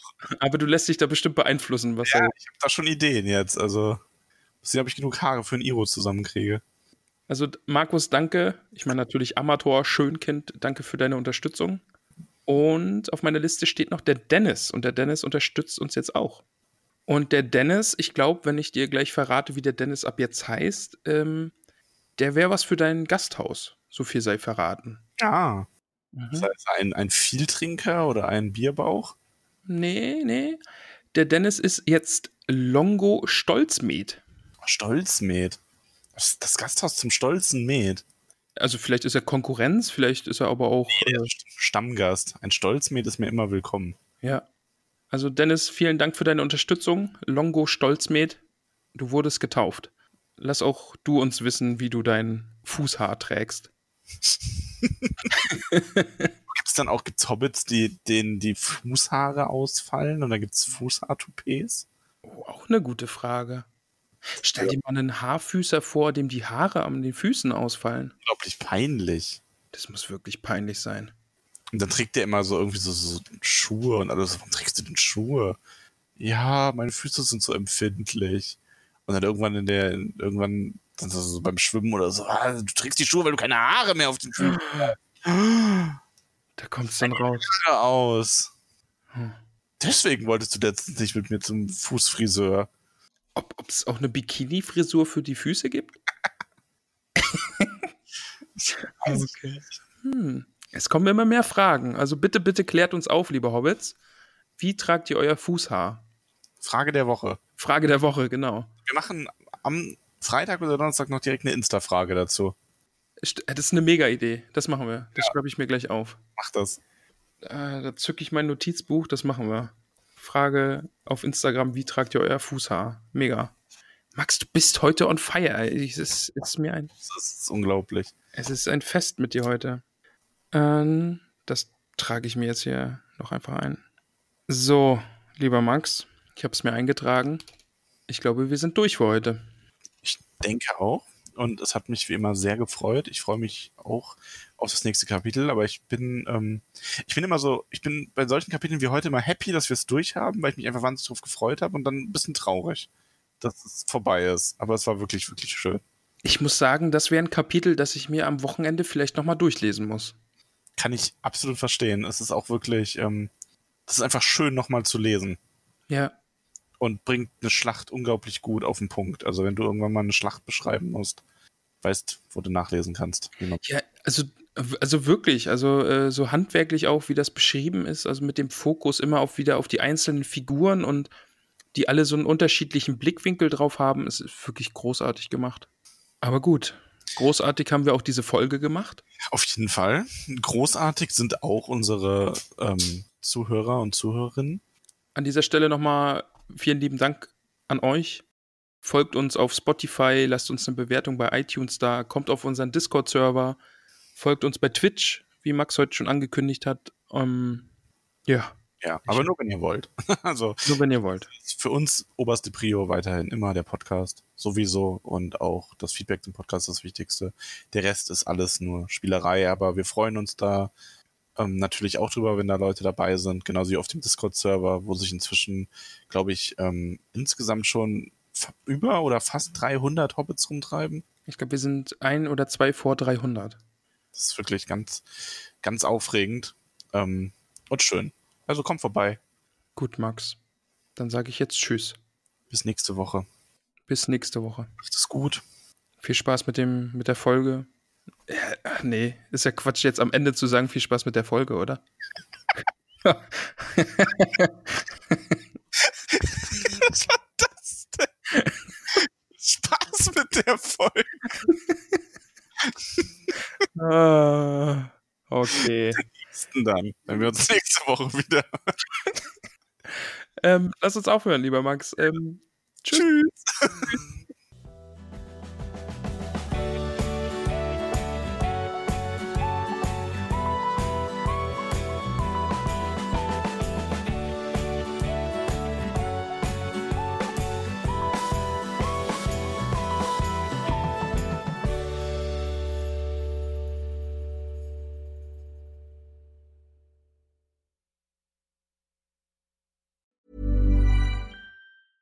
Mom deserves the best, and there's no better place to shop for Mother's Day than Whole Foods Market. They're your destination for unbeatable savings, from premium gifts to show-stopping flowers and irresistible desserts. Start by saving 33% with Prime on all body care and candles. Then get a 15-stem bunch of tulips for just $9.99 each with Prime. Round out Mom's menu with festive rosé, irresistible berry chantilly cake, and more special treats. Come celebrate Mother's Day at Whole Foods Market.